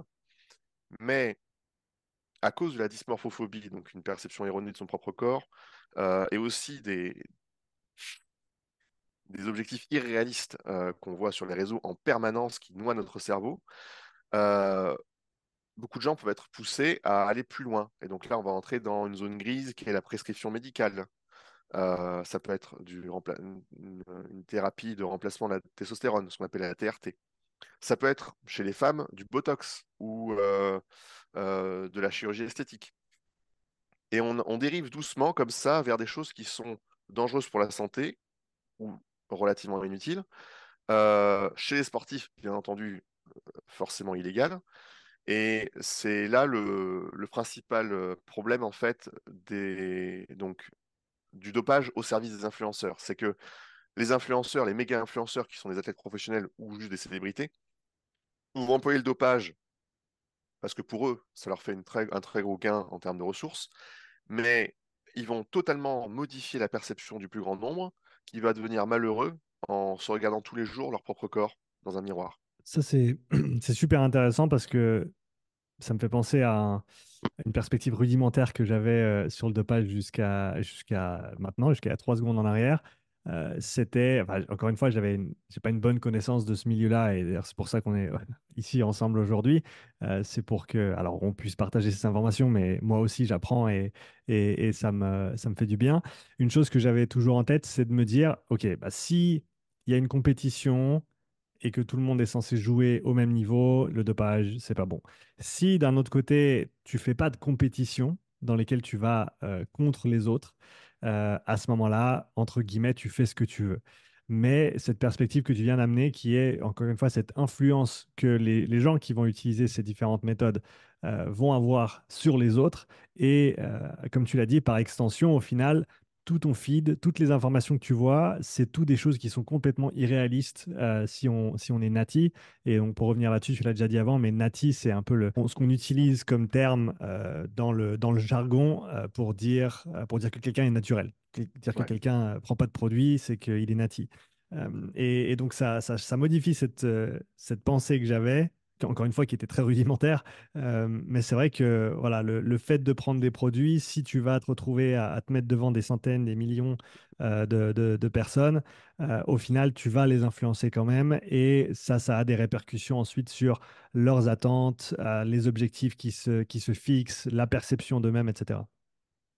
Oui, parce qu'on est noyé par l'information en permanence. Tous les jours, on se lève, on regarde les réseaux. Et c'est normal ensuite que par exemple sur les rapports hommes-femmes, si à chaque fois qu'un homme il lève la tête sur les réseaux sociaux, il voit des culs parfaits en permanence, eh ben, du coup, il va avoir des, euh, critères ou des attentes, euh, mettons qu'il soit célibataire envers les autres nanas, qui sont absurdes. Euh, sachant que lui-même, il n'est peut-être pas non plus, tu vois, un, top tiers en termes physiques. À l'inverse, les femmes, si elles voient en permanence des hommes extrêmement beaux, extrêmement riches, etc., elles vont avoir des attentes qui sont démesurées par rapport à ce qu'elles euh, elles peuvent espérer. Et, ça, ça, pose des souffrances, ça crée des souffrances, ça. Ouais, de ce que je comprends, et alors ça sort un petit peu du cadre de, ce podcast sur le dopage, mais au niveau sociologique, de ce que je comprends, ça, ça a vraiment des répercussions qui sont assez, assez néfastes à l'heure actuelle avec euh, bah, notamment les jeunes qui sont de moins en moins en couple, qui ont de moins en moins de, partenaires ou de, personnes à qui voilà, ils partagent leur temps, leur vie, euh, certainement en partie dû à ces attentes qui sont complètement euh, irrationnelles et, qu'on a, on, peut simplement pas répondre à cette demande. Il y a il y a, si, on, si, on, veut que tout, tout homme qu'une femme convoite, on va dire, euh, soit riche et grand et beau, et à l'inverse, et à l'inverse, pas l'inverse, mais euh, et euh, dans l'autre sens, que toute femme que, qu'un homme doit convoiter, qu'elle soit parfaite physiquement, etc. C'est, c'est, c'est, ouais, c'est absurde, quoi. Ouais, complètement. Mais alors, pour, pour relier ça au dopage et au sport, euh, le problème en plus, c'est que c'est intimement lié maintenant au sport. C'est-à-dire que n'importe quelle Mhm. personne, athlète de très bon niveau, va forcément publier sur les réseaux, partager des choses sur les réseaux, et euh, il va contribuer au mode d'influence du grand public. Euh, si on reste sur la beauté, euh, comment dire, les athlètes olympiques, on peut dire qu'objectivement, ils sont un peu plus beaux que la moyenne, mais il faut aussi comprendre que c'est des gens qui s'entraînent entre 20 heures et 50 heures par semaine. Personne ne peut faire ça à moins de- d'être rémunéré pour ou, ou d'avoir un emploi du temps particulier. Donc, ça va forcément aussi créer des souffrances. Un- une personne normale, avec son travail et sa vie de famille, peut-être qu'elle peut s'entraîner au mieux 10 heures par semaine et c'est très bien. Mais du coup, avec 10 heures d'entraînement par semaine, on ne peut pas avoir des, des objectifs irréalistes en termes de corps. On peut Mhm. avoir des excellents objectifs en termes de santé, mais on ne peut pas s'attendre à avoir le physique de Chris Bumstead euh, ou de, euh, je sais pas, quelle, quelle, quelle nana euh, euh, pour les femmes euh, qui soit euh, connue, euh, je sais pas moi. Hmm. Qui c'est qui a de qui, qui est bonne dans les influenceuses? Bon, vous Euh, trouverez, vous trouverez bien, mais ouais. euh, Ouvre, ouvre ta page de découverte sur Instagram et il y en aura, il y en aura voilà. assez qui te seront proposés malheureusement. Bref. Euh, donc, euh, ouais, c'est, euh, tu vois, typiquement, ce sujet, c'est quelque chose qui n'est, à mes yeux, en tout cas, n'est pas souvent abordé, et je pense Mhm. que c'est un point critique dans notre perception du dopage au service des influenceurs ou euh, des sportifs qui vont influencer notre, notre quotidien. Je me permets d'interrompre cet épisode pour te dire que si tu souhaites progresser en cardio, devenir plus endurant, mieux récupérer sans nécessairement t'entraîner plus dur, je t'ai préparé une mini formation en quatre vidéos pour t'expliquer tout ce qu'il y a à savoir sur les zones d'entraînement et comment les appliquer dans ton quotidien. Clique sur le lien dans la description pour accéder gratuitement à cette formation. Euh, j'en ai fini avec cette partie-là. Je peux passer à la partie sur l'histoire du dopage, si tu veux. C'est Euh, parti, en avant Guingamp. Eh ben, let's go. Alors, j'ai plein d'anecdotes rigolotes sur l'histoire du dopage. C'est quand même très rigolo. C'est un truc qui date de- de- pas d'avant-hier. hein, ça date de. En fait, on pense que ça a toujours existé dans l'histoire de l'humanité, hein, même si on n'appelait pas ça comme ça à l'époque. Il y avait des gens qui, il y a un million d'années, prenaient des plantes. Ils, ils ont remarqué qu'en prenant des plantes, ils étaient un peu plus énervés. Bon, euh, quoi comme plante? Quoi? Je vais les mettre dans le jardin. C'était quoi comme plante? Euh, c'était du cola. Ok. Euh, du, cola. euh. Mais il n'y avait pas que ça. Par exemple, les druides vétérinaires de l'époque des Vikings, euh, ils pensaient qu'en en faisant manger des amanites tumouches, qui sont des champignons ultra toxiques, euh, ne mangez pas ça, hein, d'accord? Euh, à leurs guerriers, ils allaient devenir des, tueurs, ce qu'on appelle les berserks. Alors, je ne sais pas comment ça fonctionnait à l'époque, hein, mais euh, apparemment c'était un truc qu'ils faisaient. Ils étaient super énervés les types, peut-être qu'ils étaient un peu cons aussi, euh, sans, jugement, hein, mais euh, en tout cas, c'est un, vrai truc en plus dans les livres, ils disent qu'apparemment ça a amélioré leur force d'un facteur 12. Je ne sais pas comment ils ont mesuré ça, mais euh, c'est vraiment un truc historique ça. Bon, bref, alors, à l'an- à l'Antiquité, déjà, on peut commencer avec ça. La, perception du dopage existait déjà, et donc il y avait des interdictions. Par exemple, aux Jeux Olympiques de l'époque. Tu avais le droit, par exemple, les pots de vin aux arbitres étaient autorisés. Voilà. Euh, tu avais le droit de posséder un meilleur équipement. Par exemple, pour les duels, imagine un duel, euh, ben, le noble, il arrive en armure de, de plaque, euh, le, le- le pauvre du coin qui travaille à McDonald's, il arrive en homme banane, Ben, battez-vous, à JB. Et bon, c'est un massacre, mais ça, c'était autorisé. Il n'y avait pas de McDonald's à l'époque, hein, je, je déconne. Par contre, il était interdit de tuer son adversaire avant la compétition. Ah, il y avait quand même une petite idée de... Règles quand même. mais quand même. hein. Et il y avait pas... ils n'avaient pas le droit de boire de l'alcool. hein. Est-ce que c'était vu comme euh, Ouais, c- c'était vu... comme une aide ergogénétique parce qu'en fait, l'alcool était utilisé par les, les militaires, donc les, euh, les guerriers. Euh, Et ils ont remarqué que ça aidait Pour la euh, désinhibition ou pour autre chose? pour moins sentir la douleur. Ouais. Euh, D'ailleurs, les, les mecs du Tour de France ont remarqué ça aussi hein, en 1900 et avant. Euh, Mais bon, euh, c'est quand même les Grecs qui ont inventé ça.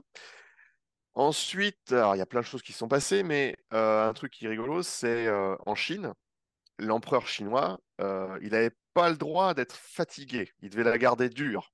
Et je parle pas, parle pas de, ses mains, hein, je, parle d'autre chose. Et donc, pour la garder dure, on lui donnait du mawang, euh, qui est une plante à la con, pour qu'il reste comme ça tout le temps. Ouais, donc ça, c'est le genre de choses qui, qui arrivent. agréable comme vie, ça. Ouais, bon, il ne pas avoir la pire des vies, mais bon, l'être empereur, c'est quand même risqué aussi de se faire assassiner tous les matins, donc euh, chacun, Faut vivre tant que tu peux. c'est ça. One life. C'est marqué au-dessus de son lit, One life. Mais qu'est-ce que c'est? Ça, c'est pas du chinois. Non, non, t'inquiète. Bon. Euh, et alors, le, le, euh, on- les humains sont un peu des scientifiques par instinct, et ils se sont dit, avant d'essayer sur nous des produits, on va essayer sur quelque chose qui est proche de nous. Euh, et donc, ils ont fait des tests sur les chevaux depuis toujours. Et donc, alors à l'époque de la Rome antique, on leur faisait prendre par exemple de l'alcool. Les chevaux, ça les, ça les énervait un peu. Ils allaient, ils allaient tout droit ensuite. Tu leur mettais des œillères et, euh, et tout se passait bien sur le champ de bataille. Parce qu'un un cheval, ça a quand même peur. hein. donc sur un champ de bataille, il suffit qu'il soit un peu, il faut mettre un peu d'alcool et, ça va bien. Ça s'est ça s'est considérablement euh, amplifié euh, au cours des, euh, des années. Par exemple, au XXe siècle, on pouvait retrouver sur un test antidopage, l'AMA pouvait retrouver dans un cheval à la fois de la caféine, ok, de l'héroïne, de la cocaïne, de la morphine euh, et d'autres substances comme des stéroïdes euh, ou du clenbuterol. Enfin, bref. Quand on dit doper comme un cheval, cette expression veut bien dire quelque chose. hein. Ça veut dire que en fait, vous prenez une dose qui est absurde et vous prenez tout. Je- on ne sait jamais. euh, c'est comme une boîte de chocolat. Donnez-moi la boîte. Je verrai plus tard euh, ce que je fais de ma vie. Je me, je me rappelle plus avec qui je parlais récemment, mais je parlais de gens qui étaient chargés comme des poneys. Ouais, c'est Et ça. euh, ils m'ont dit, mais d'où ça vient cette expression? J'ai dit, bah, je sais pas, c'est un truc qui se dit, que, que je dis. Ben voilà, maintenant on sait d'où ça vient. Alors c'est un peu modifié parce que les poneys, c'est pas des chevaux, mais c'est pas trop loin non plus. Ouais, mais on, on les dope aussi. hein. En fait, dès qu'il y a des compétitions euh, équestres, il y a du dopage. Hmm. Par exemple, aux États-Unis, entre 2009 et 2021, on sait qu'il y a plus de 7000 chevaux qui sont morts à cause du dopage aux États-Unis. Ça fait un sacré paquet de fric d'ailleurs dépensé pour rien. Euh, aux Jeux. C'est pas, c'est c'est pas euh, donné les chevaux en plus. Ouais, non, mais non. même le steak de cheval. euh, Bon. Euh, le... Au jeu de. Alors, je sais plus c'est Rio. Je crois que c'est Rio. Euh, Il y a une équipe. euh, Il y a toute une, euh, une écurie de cheval qui est morte dans la nuit. Alors, les gens, ils ont dit oui, euh, comprenez le trajet, ils ont eu la grippe, euh, ils sont morts. Personnellement, moi, si je vais en voyage à Rio avec des potes et que tout le monde crève dans la nuit, on va se poser d'autres questions que de la grippe. En fait, ce qui s'est passé, on l'a su après, c'est que, euh, parce qu'on dope les chevaux aux Jeux Olympiques, c'est quelque chose, c'est une pratique qui n'est pas si tabou que ça euh, dans le milieu, euh, parce qu'en fait, les, les athlètes peuvent pas se faire choper, c'est juste l'écurie qui va être sanctionnée. Donc finalement, c'est pas si grave que ça pour les, pour les humains. Et du coup, le mec, en, piquant les chevaux avec une substance que j'ignore, hein, je sais pas ce que c'était, en fait, il s'est trompé de dose, il a mis mille fois la dose. Merde. Alors, oui. Mais c'est exactement ce qu'a dit euh, son patron avant de le virer. C'est ça. Parce Et qu'en d'où d'où le- l'adage chargé comme un poney. ouais, mais en plus, les écuries, euh, les écuries euh, des Jeux Olympiques, c'est des, c'est des, ces canassons qui sont haut de gamme. hein, c'est Hmm. pas. Bref. Euh, Alors, pour en revenir pardon, à l'histoire, donc ça a été euh, une espèce de truc, truc expérimental douteux pendant très très longtemps. Et puis, il y a eu un changement grâce à un mec qui s'appelle euh, Charles-Édouard Brown-Séquard, euh, B- BS euh, pour les intimes, qui en fait, euh, il avait 70 ans, c'était un physiologiste qui était très connu, je sais plus s'il était allemand ou français, je sais plus, bref.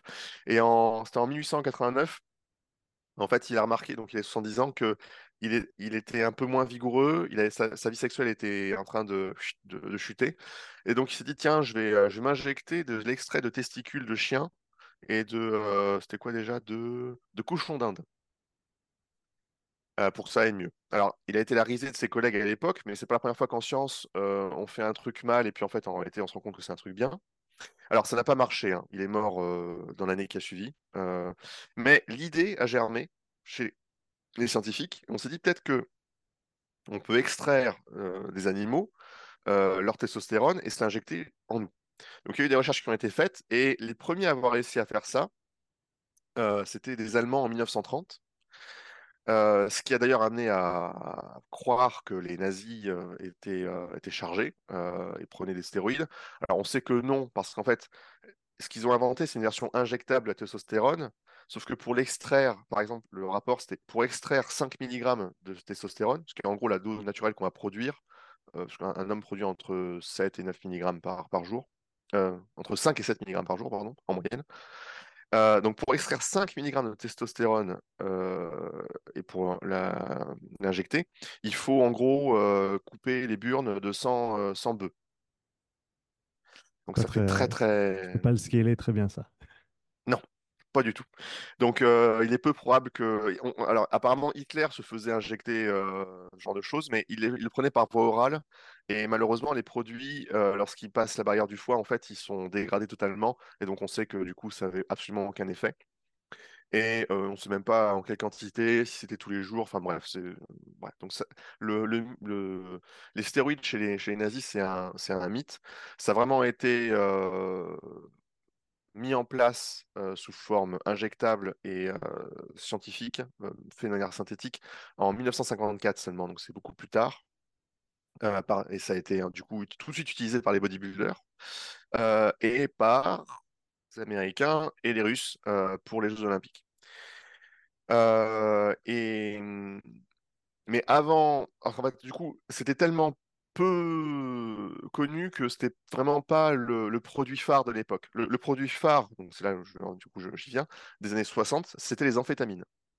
Euh, en plus, il s'avère que les amphétamines étaient parées de toutes les vertus à l'époque en termes de perception, parce que c'est notamment ce qui a permis aux Anglais euh, de survivre au bombardement allemand euh, de Londres pendant, ça a duré deux trois mois. Les, les Anglais avaient distribué euh, 72 millions de comprimés sur la période à la population. Donc, ça veut dire qu'en gros, un jour sur trois, tu prenais, ou un jour sur deux, tu prenais euh, ta petite euh, pastille d'amphétamine. Les amphétamines, ça, ça stimule constamment la confiance en soi, la vigilance, et ça inhibe la fatigue. Donc, tu as l'impression d'être un, surhomme. Euh, c'est très, très, très, très puissant. C'est dangereux aussi sur la santé parce que du coup, ça va faire monter votre pression artérielle, votre... vous avez des risques de crise cardiaque derrière. Mais bon, dans le cas d'une guerre, c'est, probablement acceptable d'un point de vue éthique. Euh, D'ailleurs, les nazis n'étaient pas en reste, hein, ils distribuaient des centaines de millions de ces comprimés à, leurs soldats.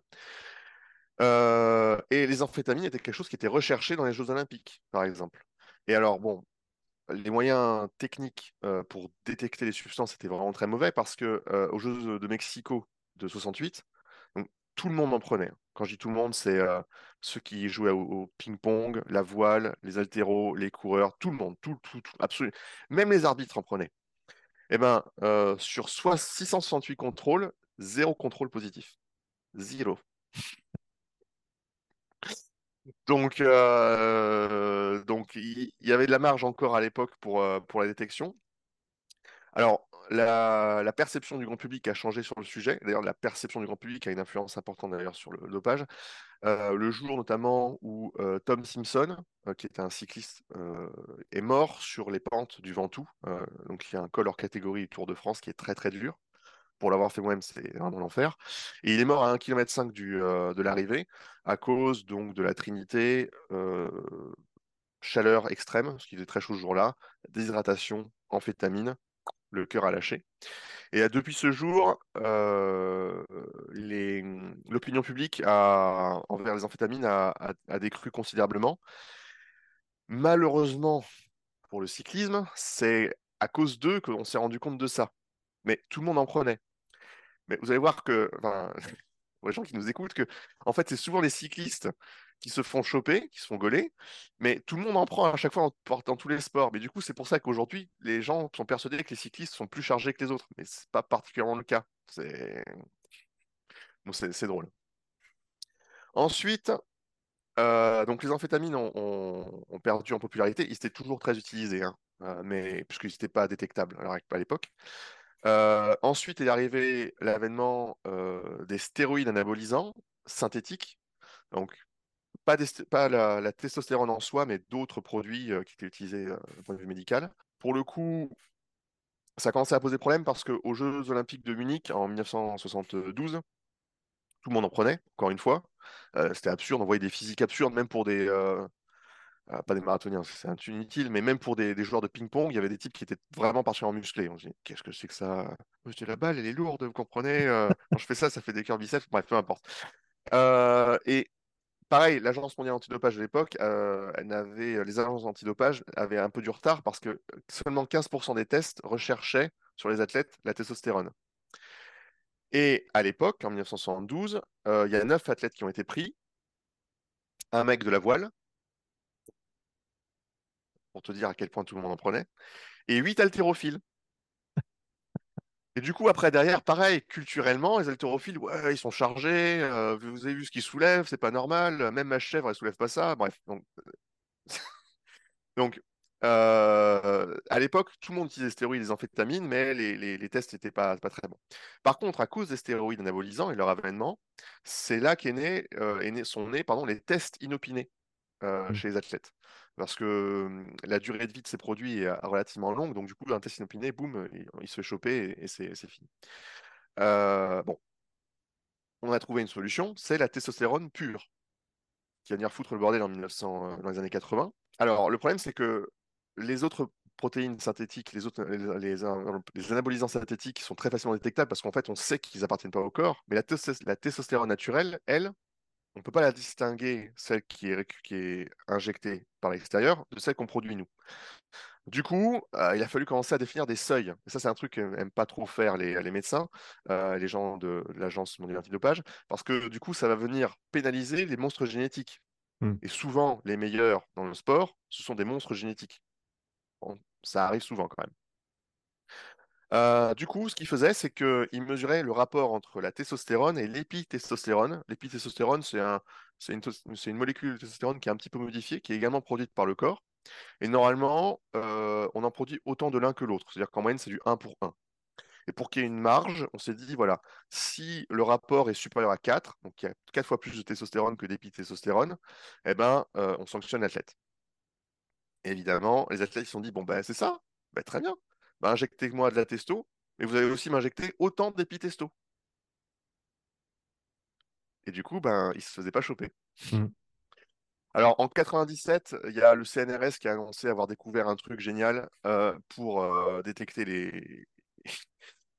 l'injection de la testostérone. Alors, c'est vrai que ça marche, mais euh, que je vous explique. la testostérone injectable, elle est issue des plantes. Je sais, ça peut paraître très bizarre, mais par exemple, si vous savez manipuler, transformer, manipuler du soja correctement, et je ne parle pas d'utiliser une poêle avec du beurre, hein, je, parle de chimie, vous pouvez extraire de la testostérone et ensuite vous l'injecter. Mais ne faites pas ça. Ne faites pas ça. par contre, les carbones, les atomes de carbone qui sont contenus dans la molécule de testostérone, chez les plantes, euh, ne sont pas exactement les mêmes que les molécules, les atomes de carbone qui sont euh, issus de notre corps ou des animaux. En fait, il y a 13 atomes, 13, euh, pardon, pas 13 atomes, 13 neutrons dans les, dans les, atomes de carbone des plantes, et il n'y en a que 12 chez les, humains. On appelle ça des isotopes. Et donc, les gens du CNRS se sont dit, ben, on va calculer le rapport isotopique entre les atomes de carbone, donc la testostérone, donc carbone 13, donc, dont, la composition est le carbone 13, et euh, la composition humaine pour savoir si la personne se dope. Et ça marche très très bien.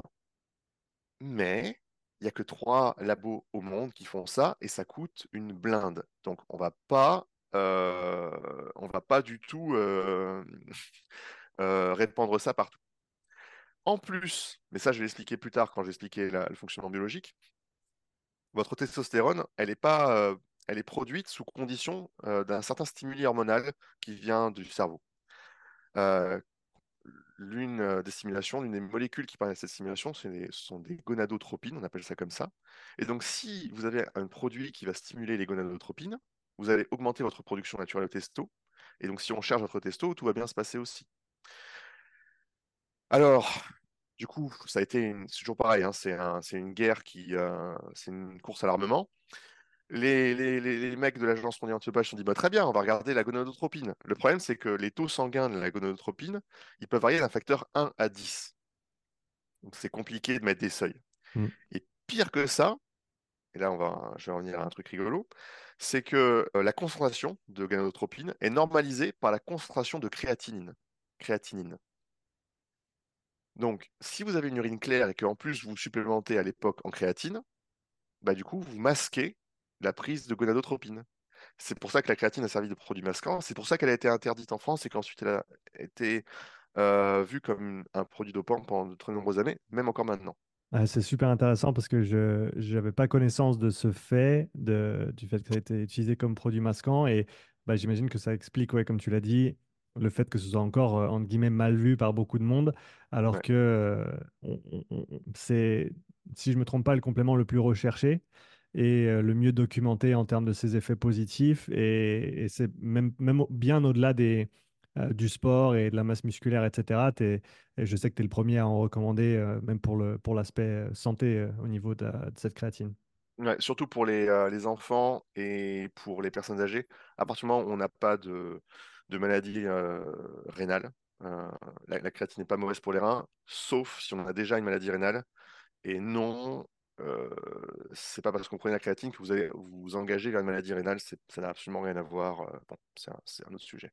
Mais d'ailleurs, euh, à propos de la créatine, donc ça, c'est vrai que ça a été un problème en France. Il y a d'autres problèmes aussi en fait, dans les années 90, la production des protéines en poudre et la législation autour des, normes d'hygiène pour leur création n'était pas du tout aussi euh, correcte que maintenant.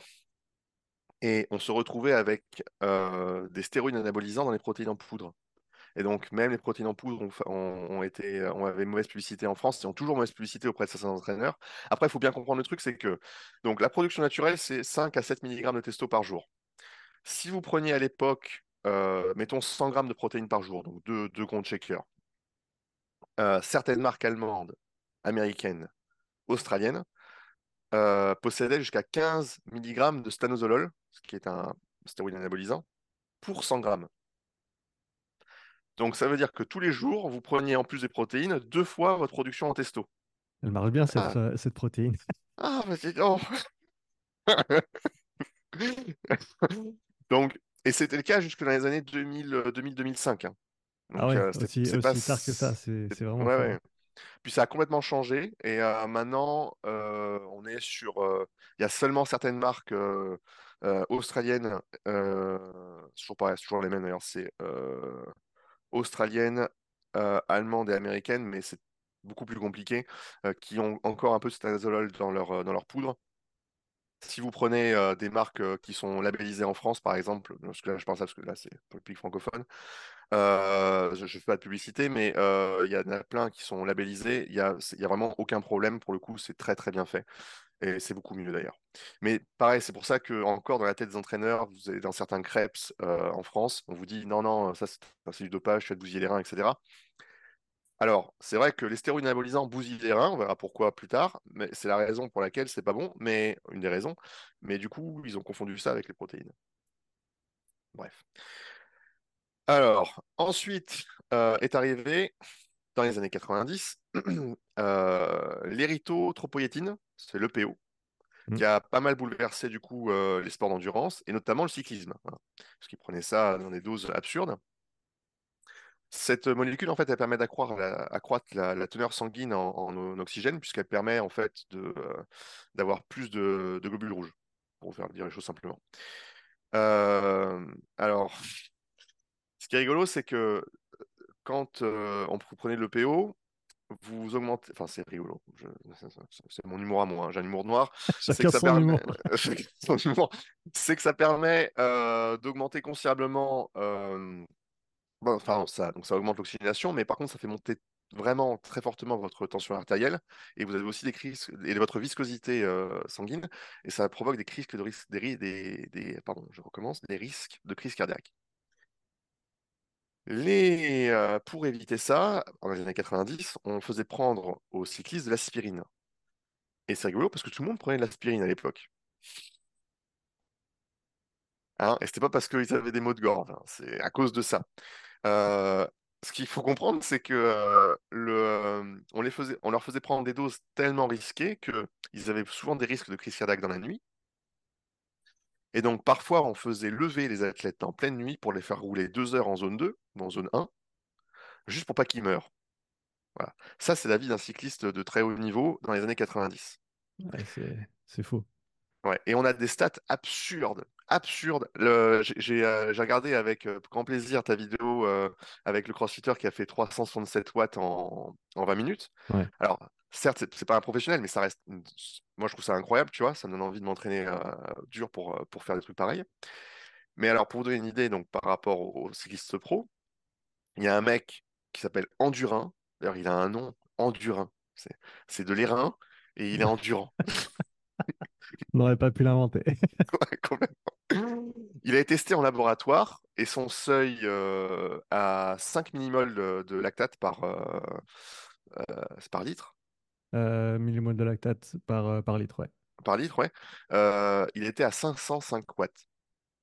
505 watts, voilà, Ouais. je, c'est tout. C'est absurde. Euh, c'était un des mecs avec. euh, ouais, Et ouais, il pesait, il devait pas peser grand-chose non plus. euh, non, il faisait 70 kilos par là. euh, Ouais, ouais. c'est, euh, 70-75 kilos. Euh, d'ailleurs, j'en parlerai après, mais le, euh, développement en watts de ces gens-là est totalement absurde avec le, le PO. D'ailleurs, il y a Hamilton, alors pas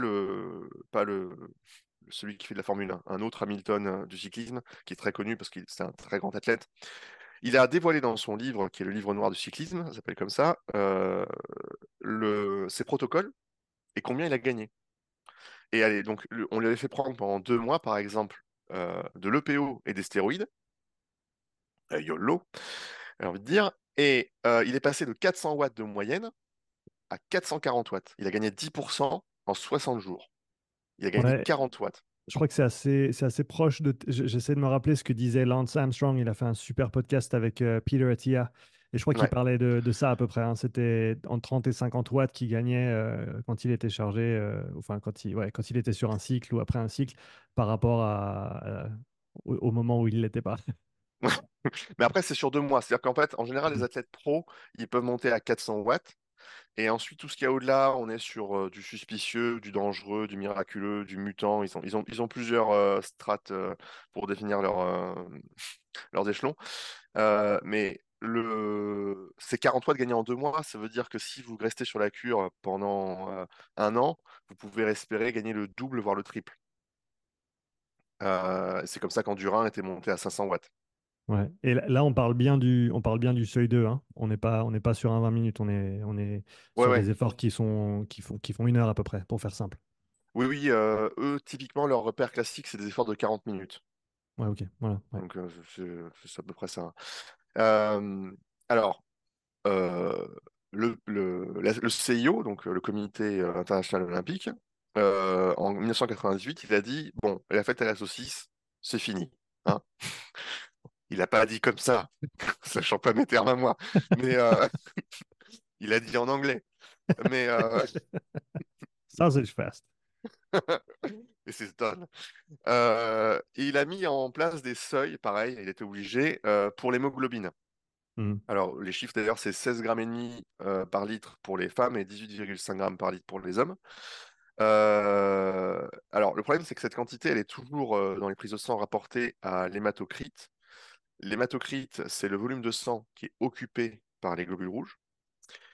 Et le problème, c'est que ce seuil, il va pénaliser entre 50% et 90% des athlètes d'endurance à cause de quelque chose de très particulier qui est une mutation génétique. Les athlètes d'endurance de très haut niveau ont une mutation génétique, comme les athlètes de force on l'ont en force, dans pour un autre gène, sur un truc en lien avec l'hématochromatose. L'hématochromatose, c'est une maladie qui fait qu'en fait, on a trop de fer qui abonde dans le sang et c'est dangereux pour le corps et on en meurt assez rapidement. L'hématochromatose, sur votre chromosome euh, X, hein, je vais dire ça comme ça, vous avez le gène qui est exprimé sur les deux euh, portions du X. On appelle ça euh, un gène homozygote. Quand le gène est exprimé seulement sur une des deux portions du X, on dit que le gène est hétérozygote. Et quand le gène est hétérozygote, il n'a pas forcément les mêmes fonctions, des mêmes effets physiologiques que lorsqu'il est exprimé de manière homozygote.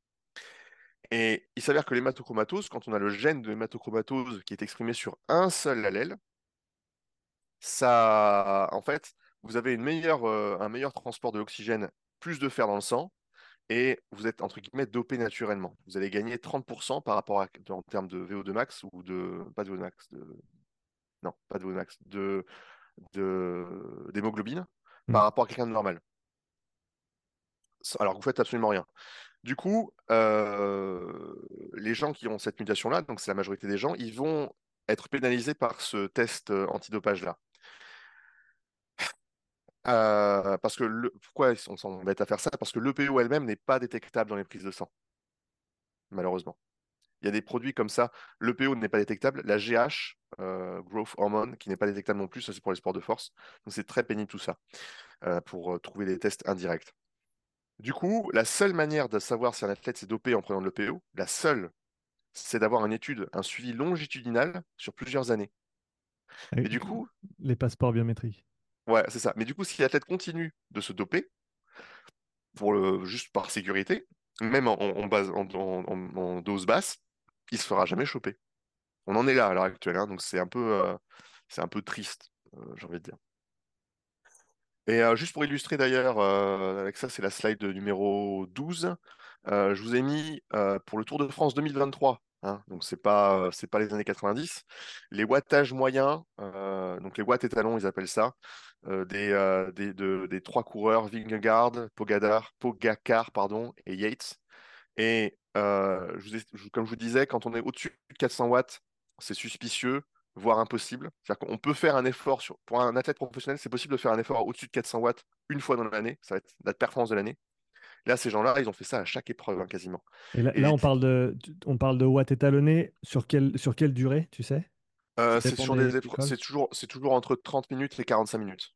Ok. Et tu as la référence en bas, en bas pardon, chronowatt, chronos, chronoswatts.com. Chronowatt, ouais, c'est euh, c'est un site euh, dédié sur euh, le cyclisme et le dopage. C'est mhm, très, très, très bien fait. Euh, et là, vous voyez, enfin, si vous regardez la slide, vous verrez des, des wattages qui sont absolument absurdes avec un, un pic à 486 watts pour Vingegaard. Euh, 486 watts garde, maintenu pendant 40 minutes. On est, il pourrait, il pourrait tracter une voiture sur le dos euh, sur une montée. Et ça, je vois pas le problème. Euh, c'est n'importe quoi. On en est sur, c'est n'importe quoi. Euh, Bref. Donc, Euh, aujourd'hui, maintenant, pour en venir à, l'histoire de dopage, aujourd'hui, les questions qui se posent, ça va être le dopage génétique. Alors, c'est quelque chose qui, à l'heure actuelle, est un, un fantasme parce que, en- enfin, on croit que c'est un fantasme. En fait, il y a eu des avancées en biologie moléculaire qui permettent de couper des morceaux d'ADN. Euh, ça fait une dizaine d'années qu'on sait faire ça, un peu plus. C'est de, lié au truc qui s'appelle CRISPR, c'est ça? oui, exactement. C'est un, ciseau moléculaire qui permet de faire ça. et euh, du coup de déplacer euh, certaines portions de gènes ailleurs pour qu'ils soient mieux exprimés. Et donc ça veut dire, puisqu'on maintenant on connaît le, le code ADN humain depuis un certain temps, qu'on pourrait techniquement faire des expériences pour moduler euh, l'expression de certains gènes. On ne sait pas si c'est possible. On sait que dans le monde, il y a des laboratoires qui sont totalement hors des clous euh, et qui du coup font leurs expériences de leur côté, de manière non éthique. Donc on sait que c'est quelque chose qui est en train d'être fait pour les chevaux, qui est déjà fait pour les animaux. Si c'est fait pour les animaux, ça veut dire que, même si c'est pas le cas à l'heure actuelle, que ça n'existe pas à l'heure actuelle pour les humains, ça veut dire que d'ici 20 ans, 30 ans, euh, il est possible que ça arrive pour nous. Et comme, Et et donc, comme tu l'as bien décrit jusqu'ici dans, dans l'histoire du dopage, euh, les, les tests ont toujours un ou deux crans de retard ouais. sur, euh, sur, le, sur les, les méthodes de dopage. Donc, il y a de grandes chances qu'on ne le voit pas venir euh, avant un moment, quoi. Même si c'est déjà, ça, techniquement, ça peut être- ça pourrait être en place déjà, ça pourrait exister à l'heure actuelle. Après, les, les Chinois le font de manière empirique, c'est-à-dire qu'ils prennent des athlètes, ils font toi, euh, oui, qu'est-ce qu'il y a? Bah, toi, tu t'es fort et tu vas te, tu vas te reproduire par amour, hein, pardon, par amour. Tu vas te reproduire avec elle, qui est très forte aussi. Ils ont mis mis des champions olympiques entre eux, tu vois. Et euh, j'ai le choix quand même. Non, non, d'accord. Euh, et ils le font. Et ça, typiquement, c'est du dopage génétique naturel. C'est-à-dire que c'est de la sélection, euh, Mm. comme on ferait avec des, des animaux de race. Donc, euh, est-ce qu'on a besoin de s'emmerder dans 30 ans à faire se reproduire les gens entre eux? Ça, je ne sais pas. Mais c'est quelque chose, c'est quelque chose qui est inquiétant, euh, j'avoue. Euh, qui est assez inquiétant. Ouais. Je crois que j'ai dit à peu près tout ce que je voulais dire sur le dopage, euh, sur l'histoire du dopage jusqu'à maintenant. J'ai peut-être oublié des trucs, mais j'y reviendrai plus tard. On peut attaquer un peu la biologie et les grandes familles de produits dopants, ça te que ouais, ça me, ça me plaît comme, comme sujet euh, pour donner un petit peu le, la vue d'ensemble sur euh, les, les différents produits dopants qui existent. Il y a des centaines de produits qui sont interdits. Donc, ce que je vous donnais, c'est juste des grandes catégories qui n'incluent pas d'ailleurs tout, mais qui incluent quand même une très bonne proportion de ce qui existe. Euh, donc, vous avez euh, donc les stéroïdes, hein, de manière générale, qui sont interdits, qui sont en fait euh, des, euh, des hormones anabolisantes, donc qui vont permettre la création de masse musculaire. Euh, et euh, vous avez celles qui sont endogènes produites par le corps et celles qui sont exogènes, qui sont récupérées donc via euh, des seringues ou des, des pastilles. Ça, c'est une catégorie dont on a déjà parlé.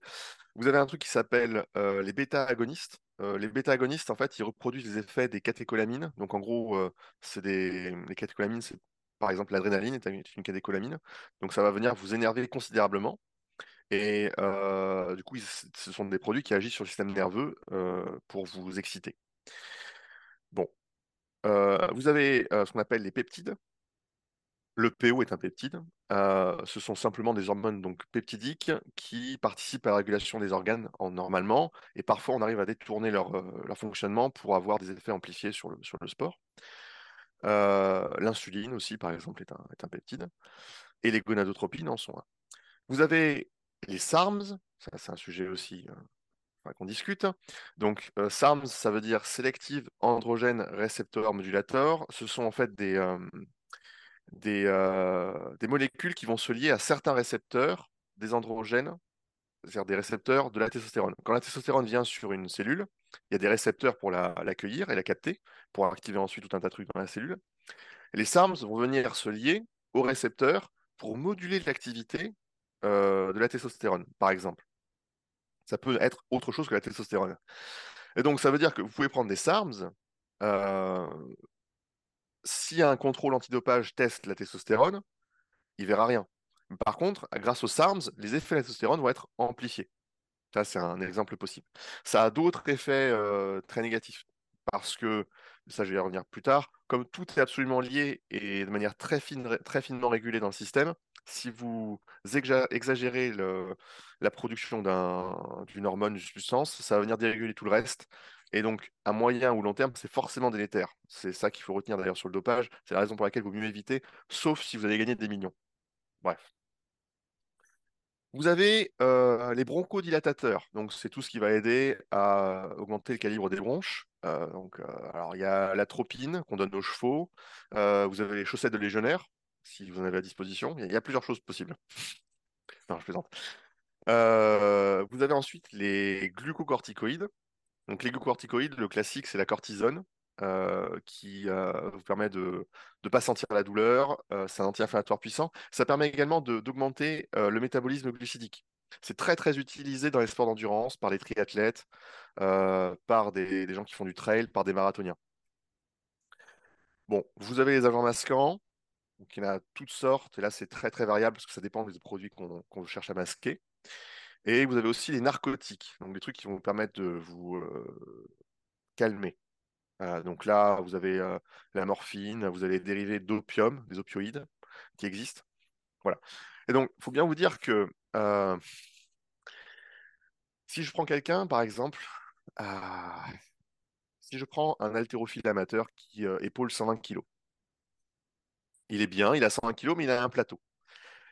Que je lui fais prendre des glucocorticoïdes, des stéroïdes, des SARMs, euh, qu'est-ce que j'ai dit, des peptides, euh, des, un truc pour l'énerver, de la caféine, etc. Si je donne tout d'un coup, euh, juste le jour J ou, ou la semaine, pour qu'il s'entraîne un petit peu, il va passer de 120 à 150.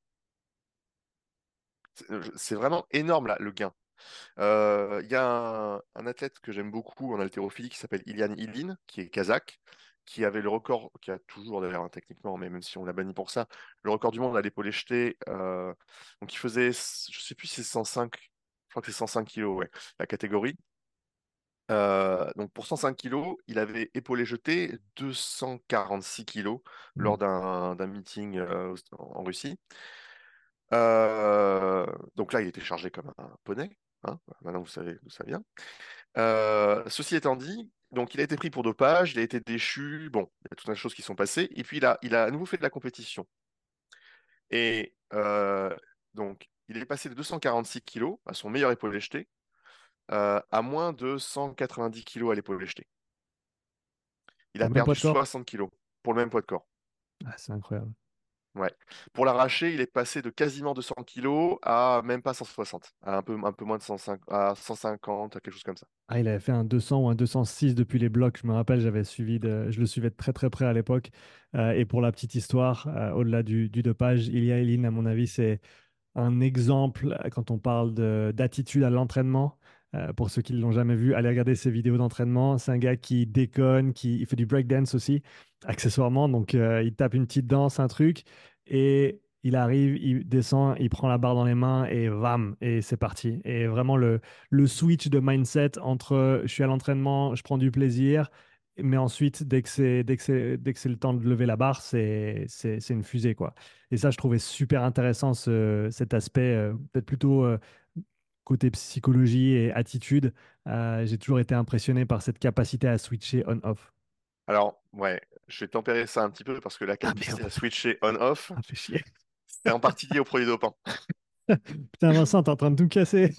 Je suis désolé. Non, mais c'est vrai, tu- euh, quand tu vois des athlètes qui sont capables de switcher totalement euh, d'un état de déconne un état de parfaite concentration ou euh, à changer de, de mindset de manière absurde, il y a peut-être des amphétamines en jeu, de la cortisone, il y a des, y choses qui accélèrent en fait les processus au niveau du cerveau, au niveau du changement d'humeur. Et là, qu'il lui-même, il le disait, hein, il, prenait tous ces trucs-là. A posteriori, ça explique peut-être à quel point il était capable. Parce qu'en fait, quand on est amateur, plutôt, plutôt quand on est nati, être capable de faire ces, ces switches psychiques euh, une fois de temps en temps, c'est possible. Mais il faut bien comprendre que Yaline, comme les athlètes professionnels, ils s'entraînent deux, trois fois par jour. Donc, il était capable de rester dans cet état de switch mental et de, de concentration absolue à l'entraînement tous les jours, deux, trois fois par jour. C'est impossible. C'est absolument impossible. Je ne sais pas si vous avez déjà essayé de faire l'altéro trois fois dans une journée. Essayez juste pour rigoler. Pour Euh, vous nous enverrez un SMS depuis l'hôpital et vous nous ferez un retour. C'est impossible euh, de, de- de- de garder cet état-là. Euh, alors peut-être sur une journée, si on est très entraîné, mais pas sur des mois et des mois. Il a, il a duré pendant des années. Je ne sais pas combien de temps a duré sa carrière, mais c'est quelque chose d'extraordinaire. Mhm. Ouais, il était déjà très bon jeune et ouais, ouais. Ouais. Ok, bon, bah, tu m'as cassé mon, mon mythe du Ilya. Ça, ça Non, non, reste, mais ça reste un athlète phénoménal et euh, ouais, je- je- le, le peu, parce qu'il il, il parlait pas très bien anglais. Je me rappelle, tu avais, vu le- l'interview qu'il avait fait euh, quand il était aux États-Unis avec Klokov. Je crois qu'il faisait, ouais. euh, il faisait un, il faisait un tour des séminaires et il donnait des séminaires avec Klokov notamment. Et il avait fait un podcast et ça m'avait toujours marqué le, le fait de, alors au-delà de tout ce que tu viens de nous, donner là comme information, euh, quand il parlait de visualisation. Ça, ça m'avait vraiment euh, marqué quand il disait que euh, la barre, quand il allait la lever pour tirer un record du monde, un record olympique, il l'avait déjà levé mille fois dans sa tête, la sensation de la magnésie sur la barre, les bruits, le bruit du public autour de lui. et ça, j'avais trouvé super intéressant. Après, je, je, me, je, module, je modère ce que j'ai ce que, ce que j'ai dit. Hein. Je ne veux pas casser tes rêves. Le... Oh, tu les as déjà cassés, tu, tu les as non. brisés, Vincent, Oui. c'est fini. Le, euh, tu peux pas transformer une chèvre en étalon de course. Tu peux transformer un cheval en, étalon de course, mais Ouais. pas une chèvre. Donc, il avait clairement déjà des prédispositions de concentration, de, de dévouement à son sport qui étaient euh, parfaits en termes de, de personnalité pour son sport. Mm. Euh, les produits ne font pas tout. Ils font peut-être 30%. À très haut niveau, c'est absurde, Ouais, mais, 30%, soit- c'est gigantesque. mais 70%, ça reste nous. hein. Ouais. Donc, euh, voilà. Euh, et du coup, maintenant, j'aimerais parler un peu de biologie, euh, sans trop vous tuer hein, avec ça, mais juste au moins pour compreniez comment ça Et fonctionne. ceux qui sont là, ça fait une, 1h40 qu'on est au fourneau. euh, ceux qui sont là, ils, ils en veulent de la biologie, ils sont prêts, donc allons-y. La biologie du dopage. La biologie dopage. Alors déjà, la biologie des hormones, j'ai commencé hormones. avec la slide 13. La slide 13, donc c'est sur celle des hormones sexuelles. Euh, donc, vous avez l'hypothalamus, qui est une petite glande dans le cerveau, au cœur du cerveau, qui est tout petit, qui va envoyer à une glande qui est juste en dessous de lui d'ailleurs, qui s'appelle, qui sont les glandes hypophysaires, les glandes hypophyses, antérieures et postérieures, euh, des gonadolibérines, alors ça s'appelle la GNRH en anglais pour euh, gonadolibérine. RH, c'est pour euh, release hormone. À chaque fois, il met des RH partout, c'est chiant. et il envoie, bref, et il envoie de manière pulsative cette hormone toutes les 90 à 120 minutes. Il s'avère, pour des raisons que je vous expliquerai plus tard, que euh, l'hypothalamus est régulé par un truc qui s'appelle le noyau supraxiamatique, qui est en fait l'horloge maître de notre corps, euh, qui se régule en fonction des cycles jour-nuit. Et donc, l'hypothalamus va libérer cette gonadolibérine de manière plus ou moins intense en fonction des cycles jour-nuit, savoir beaucoup d'impact ensuite sur la production de testostérone. Et c'est intéressant parce que ces cycles de 90-120 minutes, ça correspond également au wagon du sommeil qu'on a. Et le fait qu'on a des micro-cycles euh, mmh d'attention ou de, relâchement de 90 à 120 minutes. Bref. Donc, une fois qu'elle a envoyé ça à l'hypophyse, aux glandes hypophysaires, la glande hypophysaire vont libérer deux types d'hormones, la LH pour hormone lutéinisante, euh, c'est marqué sur le graphe, et la FSH pour euh, un nom hormone follico-stimulante. Et ces deux hormones, en fait, vont avoir un impact chez les hommes et chez les femmes qui est un peu différent, et un impact à la fois sur euh, les gamètes et sur les hormones. Alors, d'abord la LH. Donc la LH, elle va aller dans les hormones, pardon, dans les cellules de Leydig chez les garçons, et dans les cellules de CK, de TSA, pardon, chez les, filles, pour produire respectivement de la testostérone et un dérivé de la testostérone qui s'appelle la dihydrotestostérone, qui est un peu plus puissante que la testo, mais ça n'a pas d'importance. Euh, et chez les femmes, vont produire de l'œstradiol et des progestérones, qui sont des régulateurs hormonaux importants pour les femmes. Ça, c'est côté hormonal. Côté gamète, donc ça, c'est la FSH qui s'en occupe. La FSH va aller dans les cellules de Sertoli pour les garçons et les cellules de la granulosa pour les filles. Dans les cellules de Sertoli, c'est là que sont produits euh, euh, les, spermatozoïdes, donc ça va permettre la spermatogenèse. Et chez les filles, vont être produits donc les follicules et les, les, euh, les graines, à chaque fois, je, je les, les... Je suis nul. Je suis con, j'ai un trou de mémoire. Les, euh...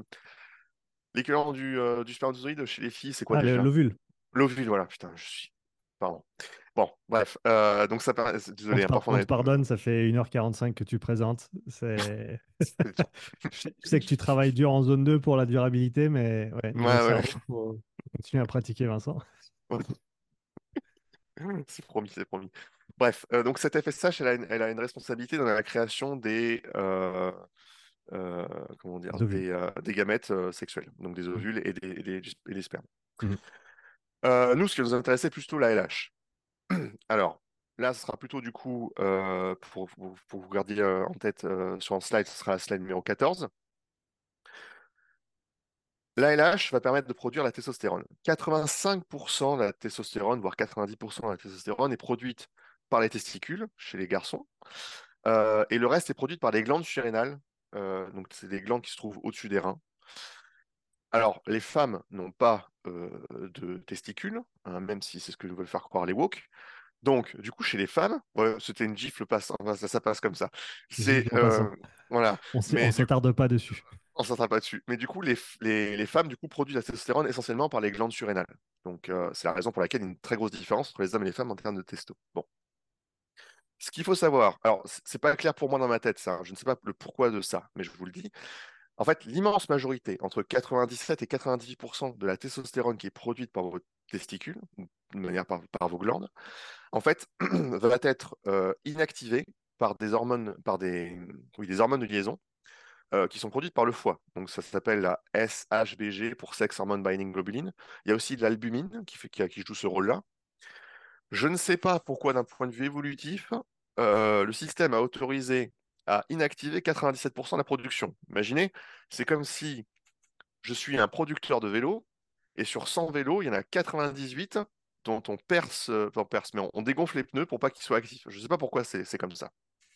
Peut-être qu'il y a un, endocrino parmi vous qui pourra répondre à cette question. Donc la toute petite portion restante, c'est la testostérone libre. C'est elle qui va nous intéresser et qui va avoir trois voies métaboliques différentes. Et ça, ce sera la slide 15. Euh, Donc la testostérone libre, pardon, alors la majorité va partir dans les muscles pour la synthèse protéique, pour activer tout un tas de choses, dont mTOR, c'est un. Euh, il y a un truc dont j'ai déjà parlé euh, précédemment dans d'autres podcasts, mais qui est un truc qui permet l'activation euh, protéique. Bref, ça s'appelle la voie métabolique simple, je ne vais pas trop y passer. Vous avez 3 à 10% de cette testostérone libre qui va être transformée par une enzyme qui s'appelle l'alpha-réductase. C'est quelque chose qui va se passer dans la prostate, les testicules ou les glandes surrénales, du coup, pour les femmes. Mmh.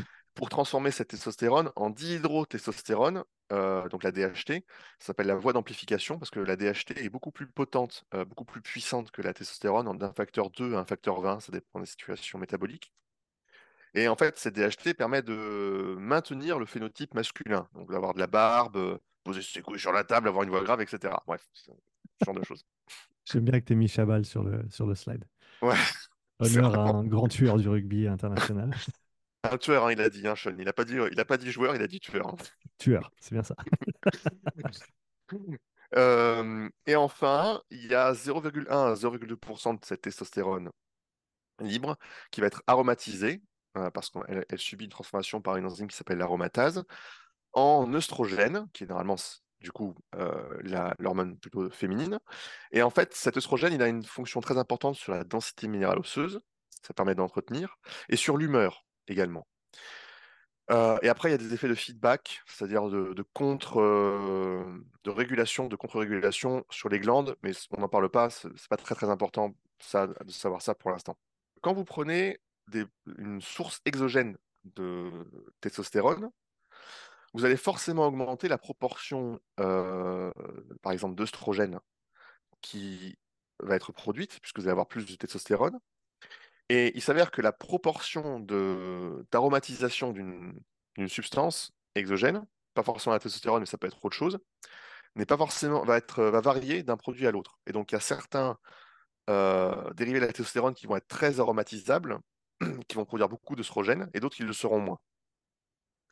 La conséquence de ça, c'est que quand vous prenez des produits, du coup, vous allez avoir euh, des risques de gynécomastie, par exemple, avec les, euh, les, euh, les mammaires qui gonflent, etc., les, Mhm. les glandes mammaires qui gonflent. Euh, et ça, c'est un exemple classique de gens qui, euh, du coup, prennent des produits. C'est parce que l'aromatisation, en fait, de la testostérone en œstrogène va être très, très importante. Donc voilà, ça c'était pour vous montrer les trois voies métaboliques. Et euh, ce qui va être intéressant, donc j'ai mis en, en slide 16 euh, la liste un peu de tous les produits qui existent pour que vous ayez une idée.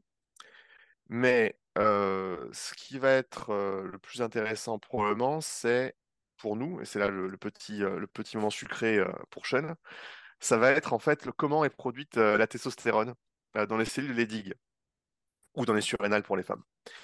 Vous avez besoin de cholestérol. Ce cholestérol, ensuite, il va dans un organite que vous commencez à connaître, que sont les mitochondries. Et dans ces mitochondries, le cholestérol va être transformé via une enzyme en préninolone, ça s'appelle comme ça, c'est un nom à la con, avant de sortir de la mitochondrie pour ensuite à nouveau être transformé, métabolisé en testostérone et autre chose. Il y a beaucoup de voies métaboliques. Les voies métaboliques sont assez complexes, donc je ne vais pas trop euh, parler de tout ça. Mais du coup, ce que vous devez comprendre, si vous cherchez à avoir de la testostérone sans vous doper, vous devez avoir suffisamment de cholestérol pour en produire, et vous devez avoir dans la mitochondrie suffisamment d'oxygène. Donc ça veut dire avoir beaucoup de mitochondries. Donc ça veut dire de la zone 2. Voilà. Vous en, vous en concluez ce que vous, voulez.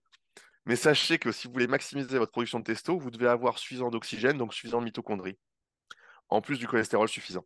Et après, dans la seconde étape qui permet la transformation de la préninolone en testostérone, euh, le facteur limitant vont être les acides aminés, la leucine, la glycine et la méthionine, essentiellement.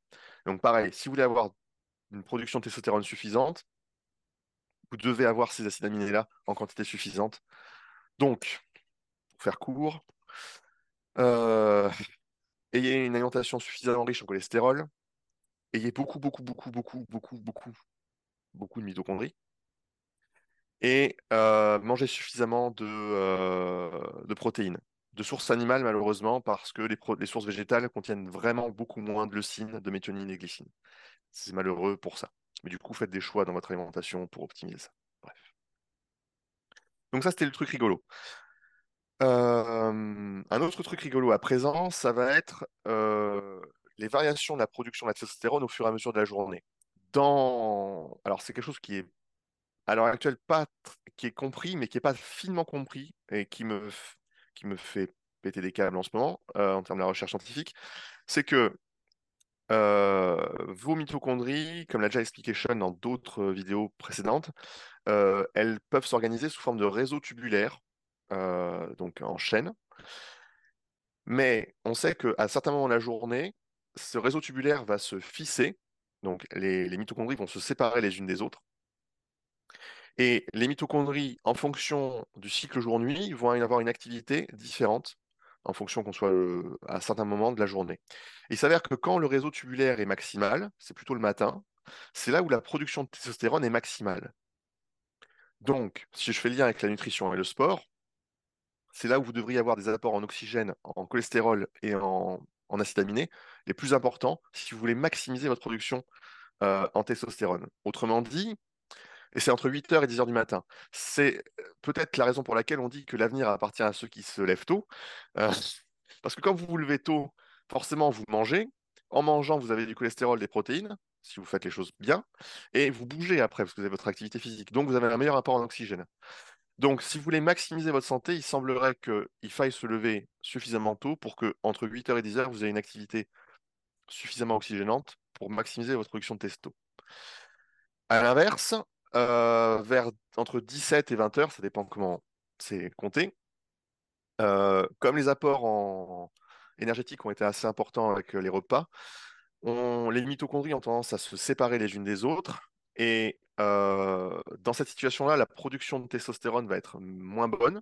Mais par contre, elles sont bien meilleures pour recycler l'ADP en ATP et donc pour euh, l'utilisation euh, de l'oxygène pour des efforts de haute intensité. C'est la raison peut-être, peut-être, c'est pas certain, mais c'est semblerait que ce soit le cas. C'est peut-être la raison pour laquelle le pic de performance est, aux alentours de 17, 16, entre 16 et 18 heures. Est-ce que ça, c'est vrai exclusivement côté endurance ou côté force aussi? Alors côté force aussi, mais alors euh, côté force, je ne connais pas le mécanisme exact parce que c'est pas seulement lié aux mitochondries, mmh euh, c'est aussi lié aux, glandes euh, neuroendocrines et c'est un sujet que je maîtrise relativement mal parce que c'est quand même très très compliqué. donc je ne peux, pas trop en, parler.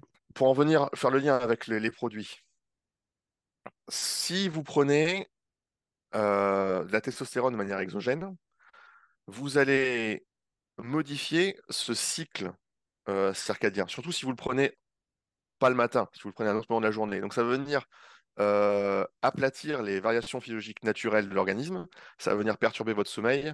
Et bon, euh, j'ai pas besoin d'épiloguer sur le sujet, mais le sommeil est un, est un pilier fondamental de la santé. Donc forcément, vous allez dégrader votre santé.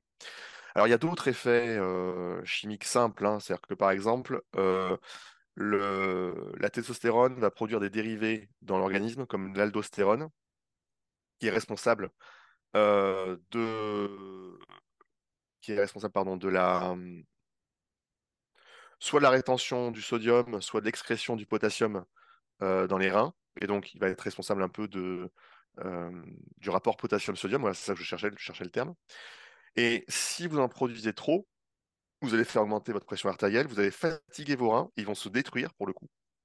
Et donc là, oui, certes, euh, un excès d'allostérone à cause d'un excès de testostérone peut détruire vos reins, et ça, c'est pas bon. C'est donc, euh, ça peut également amener à des, euh, des dysfonctions cardiaques, notamment une hypertrophie des, des cardiomyocytes de votre cœur. Mmh. Pareil, c'est pas très bon ça. Hein. C'est pour ça qu'il y a beaucoup de bodybuilders qui meurent de crise cardiaque. Euh, et ça va amener à beaucoup de fibrose également, l'allostérone, un peu partout dans les tissus, parce que l'allostérone ainsi que ses dérivés, les autres dérivés de la testostérone, vont en fait maximiser euh, la synthèse d'une hormone, l'hormone de croissance, qui est une, une, pareil, une hormone endocrine qui est régulée par l'hypophyse et l'hypothalamus.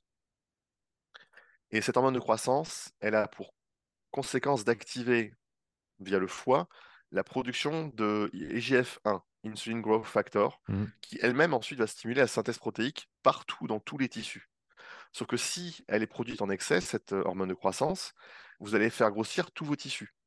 Et c'est la raison pour laquelle chez les bodybuilders, on observe euh, des organes internes qui sont plus gros que la normale. Alors, quand on est jeune, ce n'est pas très important, mais quand vous passez 50 ans, 60 ans, les risques euh, de santé explosent, deviennent exponentiels. C'est la raison pour laquelle ces produits sont interdits. C'est parce qu'on connaît les effets délétères sur le long terme et parce que même si sur le court terme on ne voit rien, comme on sait que sur le long terme c'est pas bon, bah voilà. D'ailleurs, j'ai un petit aparté là-dessus. Euh, c'est interdit les produits dopants en France euh, et ça mène une situation un peu bizarre, c'est-à-dire que les gens sont obligés de faire appel à des, à des fournisseurs euh, de, du marché noir, entre guillemets. ça pose des problèmes, ça, parce que du coup, la, la, qualité des substances ne pas forcément, sont pas forcément contrôlées. Contrôlées. C'est probablement un des plus gros risques que prennent d'ailleurs les, les, gens qui prennent ces produits-là. Euh, il y a des gens qui seraient pour légaliser euh, les, produits dopants, euh, même si ce serait sous le contrôle des médecins, parce que ça permettrait d'avoir au moins des produits de qualité faits en, laboratoire français. alors personnellement, j'ai pas d'avis là-dessus parce que c'est comme le cannabis. Le cannabis, les gens avant se, prenaient du cannabis sur le marché noir. Il y avait des risques d'infection, etc. Mais depuis qu'on a légalisé ça, euh, ça a fait exploser le nombre de personnes qui en, prennent. Alors, peut-être que c'est qu'un effet rebond. Euh, c'est des sujets qui sont très très compliqués d'un point de vue sociétal à, résoudre. Euh, et on dit que la haute autorité de la santé refuse du coup de la légalisation des stéroïdes en France à cause des effets délétères sur la santé, et c'est soutenu par le gouvernement. Je pourrais répondre de manière sarcastique que certes, c'est bien de faire ça, mais du coup, il faudrait aussi faire la même chose pour la cigarette. Et. Jeu, 7 et match. Merci Vincent. ouais, mais le, problème, c'est qu'il y a aussi une affaire de sous derrière. C'est-à-dire que ça bah rapporte des sous à, l'État. Il suffit de suivre l'argent. En général, on a les réponses. Ouais, donc euh, euh, c'est une vraie question ouverte auquel j'ai pas de réponse et c'est un, vrai problème. Euh, clairement, pour les gens, en plus, il y a un autre truc aussi, c'est que c'est un sujet, il faudrait qu'on discute un peu rapidement. Ce sont les cliniques anti-âge, euh, donc mmh. c'est du dopage légal, hein, puisque en gros, ce sont des gens riches qui vont euh, voir des médecins pour faire un bilan sanguin. ça coûte très cher, hein, c'est-à-dire que la, consultation coûte entre 200 et 600 euros. Le bilan sanguin coûte entre 200 et 500 euros. Ça commence déjà à faire des sommes. Il faut faire ce bilan sanguin régulièrement. Régulièrement, ça veut dire allez, au minimum une fois tous les deux, trois mois. Euh, et ces gens-là vous font des prescriptions hormonales pour, chez les personnes âgées, pour, euh, par exemple, augmenter votre testo, la remettre au niveau de ce que vous aviez à 20 ans, etc., etc., pour être en meilleure santé. Ce que les gens appellent la TRT, Testosterone Replacement Therapy, bah, qu'on voit de plus en plus, comme tu l'as dit, euh, côté santé, mais qu'on voit aussi dans le, dans le sport. Hein. Il, y a, il y a des exemptions, il y a des trucs, il y a des machins. donc, si tu entends le terme TRT, c'est de, ça que, de ça que ça parle. Mais alors pour les personnes âgées, c'est un peu bizarre parce que euh, ça ne concerne pas que la testostérone, hein, ça va concerner euh, euh, les, les, hormones thyroïdiennes par exemple, qui ont des mmh. impacts aussi sur la régulation de la testo, parce que les, tout ce qui est endocrinien, ça s'autorégule, c'est assez compliqué. Mais ce que je veux dire, c'est que d'un côté, on a des gens riches en fait qui peuvent se permettre du coup ce genre de choses pour améliorer leur, pas forcément leur espérance de vie, mais leur qualité de vie en étant âgés. Et de l'autre côté, on a des sportifs amateurs qui veulent se, qui veulent, euh, se doper. Peut-être que dans le meilleur des mondes, si euh, y avait beaucoup de gens compétents pour éduquer euh, les jeunes, ce serait bien que tout soit légal, parce que ça permettrait d'éviter. On a toujours tendance, tu sais, à, à aller mettre la main dans le sac de bonbons lorsque le sac de bonbons est interdit. Donc, si les choses tout étaient légal et pas interdit, peut-être qu'il y aurait moins cette tendance-là. Mais je, il y a en France, il y a un très très gros retard sur euh, les connaissances de ce sujet-là. Et en plus, notamment pour concernant la TRT, ça c'est encore un autre sujet, euh, la TRT, l'hormone, la testostérone toute seule, mmh elle a une durée de vie de quelques heures à peine. C'est-à-dire que si vous voulez maintenir votre taux de testostérone normalement, il vous faut en prendre au moins, ouais, disons deux fois par jour, peut-être trois fois par jour, pour que ça reste constant. Euh, c'est la raison pour laquelle il existe des esters euh, de testostérone, donc ce sont des, variantes, donc qui sont, en fait, on leur rajoute une molécule qui va leur permettre de ralentir leur, euh, captation dans le, dans le système. Ça peut aller jusqu'à deux semaines, par exemple, de, de demi-vie. Et du coup, ça permet de ne pas se piquer tous les jours, deux fois par jour. Ça permet de se piquer une fois toutes les deux semaines. Le problème, c'est que, par exemple, en France, les gens qui sont soumis sous TRT, déjà, c'est très compliqué d'y accéder c'est pas les mêmes critères aux États-Unis ou en, Canada. euh, on va vous mettre sous TRT, mais on va vous piquer une fois toutes les euh, trois semaines ou deux semaines ou quatre semaines. Le problème, c'est que ça crée des variations hormonales très très importantes en réalité, et c'est pas forcément très bon pour la santé, même c'est pas bon pour la santé du tout. Il y a un très gros retard sur euh, la prise en charge, déjà ne serait-ce qu'au niveau médical pour soigner des gens via la prise de testostérone. Donc déjà, s'il y a un retard là-dedans, c'est normal qu'il y ait un retard encore plus important pour ce qui va être tout ce qui a touché à du supraphysiologique ou de la performance ou que sais-je. Même si c'est, euh, encore une fois, euh, pas bon pour la santé et qu'il faut que les, éduquer les gens sur ce sujet-là. Mhm. Bref, c'était un point euh, sur lequel je voulais, je voulais venir parce que je trouvais ça, je trouvais ça intéressant. Ce qui est, je vais aussi raconter un truc rigolo, c'est ça touche le. Maintenant, je vous parlais un peu du, du cortisol et du système adrénergétique adrénergique, pardon, j'y arrivais.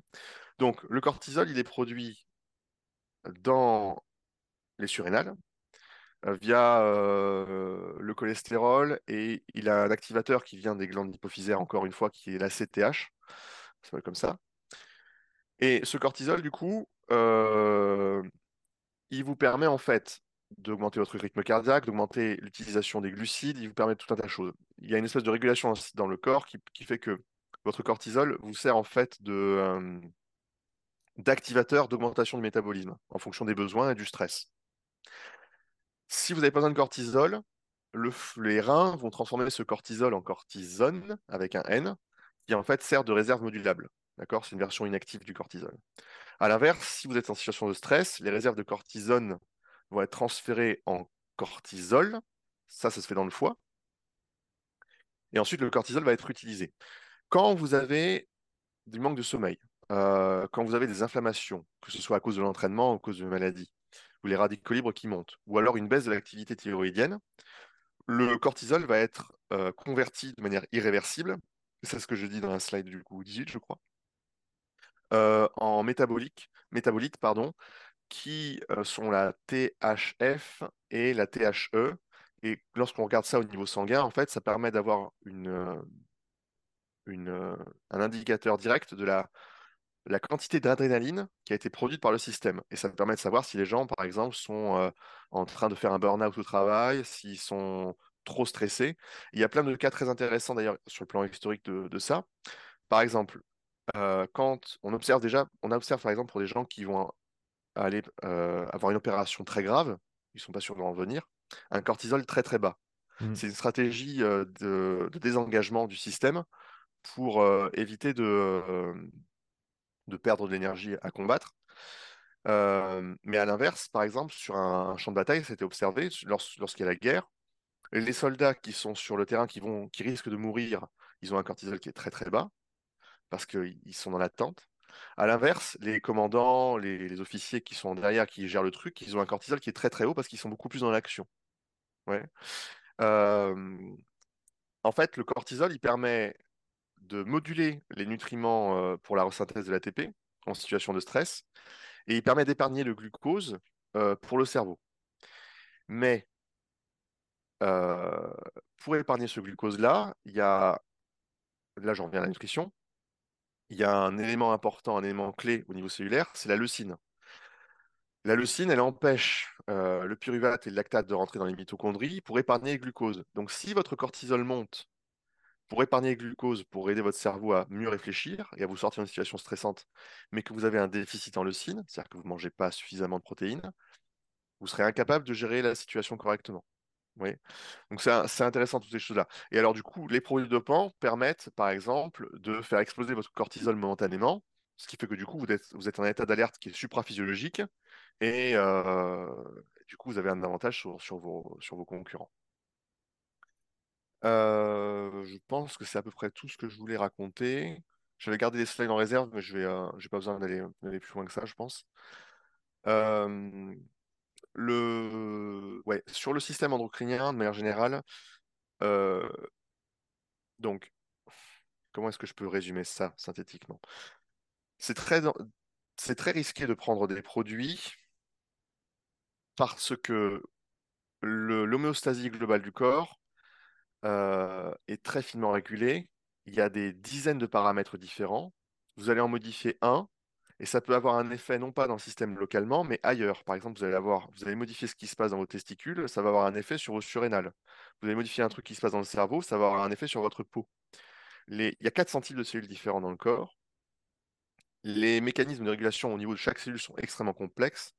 Venir perturber de manière exogène euh, ce genre de, processus amène à des risques de santé qui peuvent diminuer considérablement votre, espérance de vie.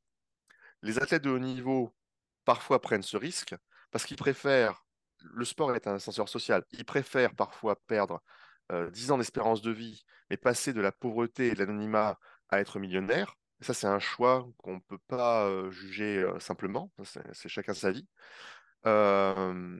et il faut respecter ce choix. Mais par contre, quand on n'a absolument aucun autre objectif que de s'aimer soi-même plus dans le miroir en prenant des produits, alors, il vaudrait peut-être mieux d'abord passer par une phase, aller voir un psychologue et apprendre à mieux s'aimer, voir sa vie différemment, plutôt que de prendre des produits. Bon, ceci étant dit, chacun fait ce qu'il veut. On est tous des adultes, on a chacun notre perception des choses. Il y a des gens qui ont vécu des traumatismes importants par rapport à leur corps et qui, par les produits, reprennent confiance en eux aussi. Donc, il faut pas. Euh, un des messages importants de ce podcast, c'est qu'il ne faut pas juger les gens qui se dopent à la va-vite. Euh, il faut d'abord discuter avec eux. Euh, s'ils ont envie de partager, ils partagent. S'ils n'en ont pas envie, ça les regarde également. Euh, ce qui est certain, c'est que pour ceux qui ne se dopent pas, je vous le déconseille très vivement. si vous n'avez pas des très très bonnes raisons, c'est-à-dire autrement dit, si vous n'avez pas devenir millionnaire, ça sert à rien de vous doper a priori. Voilà. Magnifique. Ah, bah écoute, c'était un, joli petit tour euh, au niveau de la sociologie et de la, biologie. Je pense que euh, ceux qui voulaient comprendre euh, le dopage dans la, fondation, on va dire, du dopage, hein, parce que j'imagine que pour la plupart des gens, on entend voilà, ce qui se passe à la télé, ce qui se passe dans le sport, ces conversations de, entre, entre amis peut-être, mmh. mais aller aussi loin que ça dans l'aspect sociologique et biologique. Euh, en tout cas, moi, je l'avais jamais vu avant. Et euh, tu nous as fait un, tu nous as fait une présentation d'une main de maître. Euh, donc, donc, merci d'avoir d'avoir été aussi loin pour nous détailler toutes ces, toutes ces idées-là. on en avait discuté un petit peu. tu, vas, tu vas écrire un article aussi pour, pour mon site en lien avec la page. Donc, ce qu'on fera, c'est qu'on mettra le lien de cet article sous la vidéo pour ceux qui souhaitent aller lire un petit peu plus.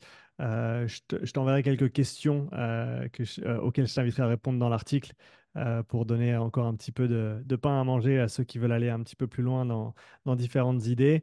mais je pense que voilà, pour les gens qui voulaient avoir une compréhension globale du fonctionnement du dopage et de ses tenants et de ses aboutissants au niveau social, je pense que c'était un, exposé extrêmement intéressant. En tout cas, moi, j'ai appris plein de choses.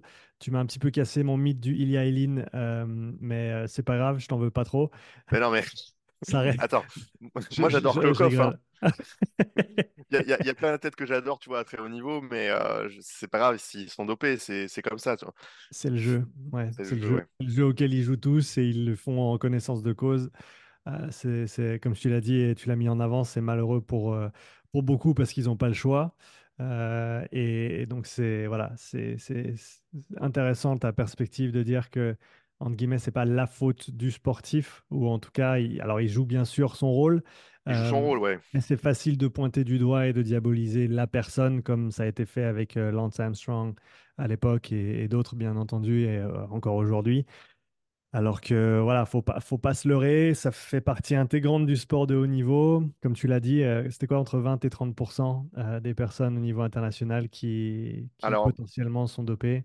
Ouais, en athlétisme, ils ont, ils ont, ils, ont coutume de dire que un tiers des athlètes sont dopés euh, aux, Jeux, Olympiques, mais 60% sont dopés sur le podium. Ok. les, deux tiers, quoi. Après, qui veut des records du monde aussi hein? Qui pousse au record du monde Qui veut du spectacle? C'est le public. Hein. Ouais, c'est ça. C'est parce que c'est un, petit peu le.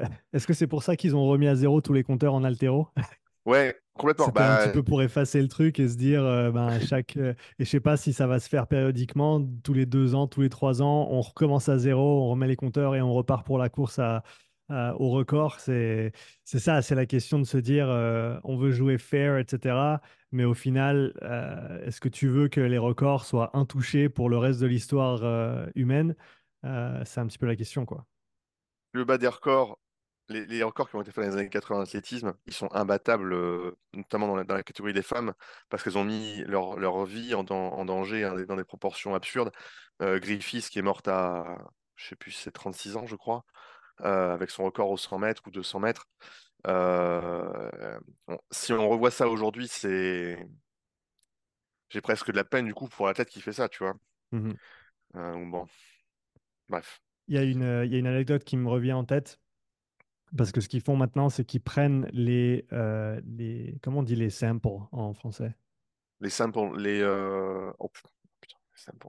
Alors, Les je vois bien ce que Ouais, ils prennent les éprouvettes euh, de test et ils gardent toujours deux euh, échantillons. Allez, les échantillons de test, euh, échantillon, échantillon. voilà, niveau sanguin, ils prennent deux échantillons, ils en testent un sur le moment et ils en gardent un autre pour plus tard, notamment parce que, comme on l'a dit euh, au cours de- du podcast, la vitesse à laquelle le- les tests évoluent est toujours un ou deux crans en retard par rapport aux méthodes de dopage. Et euh, ce qui s'est passé, je ne sais plus si c'était 2008, euh, il y avait une athlète euh, que je connaissais du Canada euh, qui, euh, qui était voilà, compétitrice canadienne en haltérophilie. Elle avait terminé neuvième, si je ne me trompe pas, au championnat du monde.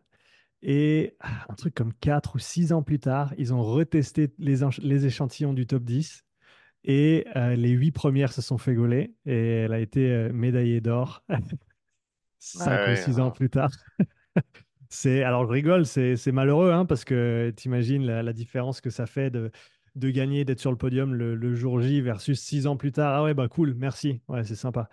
c'est Euh, c'est incomparable. euh. non, c'est incomparable, c'est tragique et, et j'imagine que c'est une, c'est, c'est une goutte d'eau parmi, euh, parmi un océan de, de, de cas comme ça. C'est, ça, ça ternit vraiment malheureusement le, l'événement sportif en lui-même, au-delà de, de la performance en elle-même. Euh, c'est, c'est, c'est assez problématique au final quand tu y penses comme ça. Ouais, alors le truc, c'est que ouais, j'ai une vision un peu cynique de ça parce que, en fait, on, veut que le sport et les sportifs représentent des paragons de vertu dans la société. en termes de performance et qui, pour qu'on puisse les, les mettre sur un piédestal. Mais dans notre vie au quotidien, au jour le jour, on a espèce de dopage quotidien. On prend du café pour tenir le coup, on prend des somnifères pour mieux dormir, on prend ceci, on prend cela. C'est pas du dopage au sens euh, de l'Agence mondiale antidopage, mais ce sont des aides ergogéniques pour euh, entrer dans des états supraphysiologiques pour me permettre de tenir le coup et d'atteindre des objectifs. Euh, ces gens-là, ils sont déjà sur les limites physiologiques humaines à cause de leur activité professionnelle. Et donc, ils sont obligés de prendre des, ces produits pour simplement faire leur métier. Et certains, quand on les interviewe, on leur demande, mais moi, je fais juste mon boulot. euh, Alors, certes, je suis accusé de tricheur, mais tout le monde fait ça. Alors, tout le monde ne fait pas ça. OK. Mais beaucoup le font. Et chez les gens qui gagnent, la plupart le font. Donc, c'est compliqué. C'est euh, c'est euh, des sujets qui sont difficiles. C'est la raison pour laquelle, par exemple, en powerlifting, ils ont décidé d'avoir deux fédés, une fédé nati et une fédé euh, où les gens font ce qu'ils veulent. Si on faisait ça aux Jeux Olympiques, ça poserait, ce serait intéressant. Euh, ce serait une expérience intéressante à faire sur une année. Ah, mais comment revenir de cette expérience après, ça c'est une autre question. Ah bah après, une fois que tu as choisi entre la pilule rouge et la pilule bleue, euh, On ne peut plus revenir en arrière. ouais, Euh, Vincent, euh, merci beaucoup. Merci d'avoir pris le temps. Je sais que ça fait depuis, depuis cet été, en tout cas, qu'on discute de, ouais. de ce podcast sur le, sur le dopage. Donc, tu as pris des, des mois à préparer ce, ce contenu méticuleusement, à, à composer les slides. Donc, voilà, un énorme merci à toi pour tout le travail que tu as fourni là-dessus. Euh, Euh, Merci à toi pour pouvoir le partager, hein. bah écoute, c'est la, c'est la moindre des choses. En ce 31 décembre, euh, en ce 31 décembre 2023, euh, 300e épisode, je pense que c'était une belle manière de, de passer le cap. Euh, et puis, on, on se réjouit de, de voir tout ce qui vient l'année prochaine. Qu'est-ce que, quel sujet tu investigues euh, avec arrachement euh, ces, ces temps-ci et à quoi on peut s'attendre comme contenu euh, euh, en 2024 de la part de Vincent?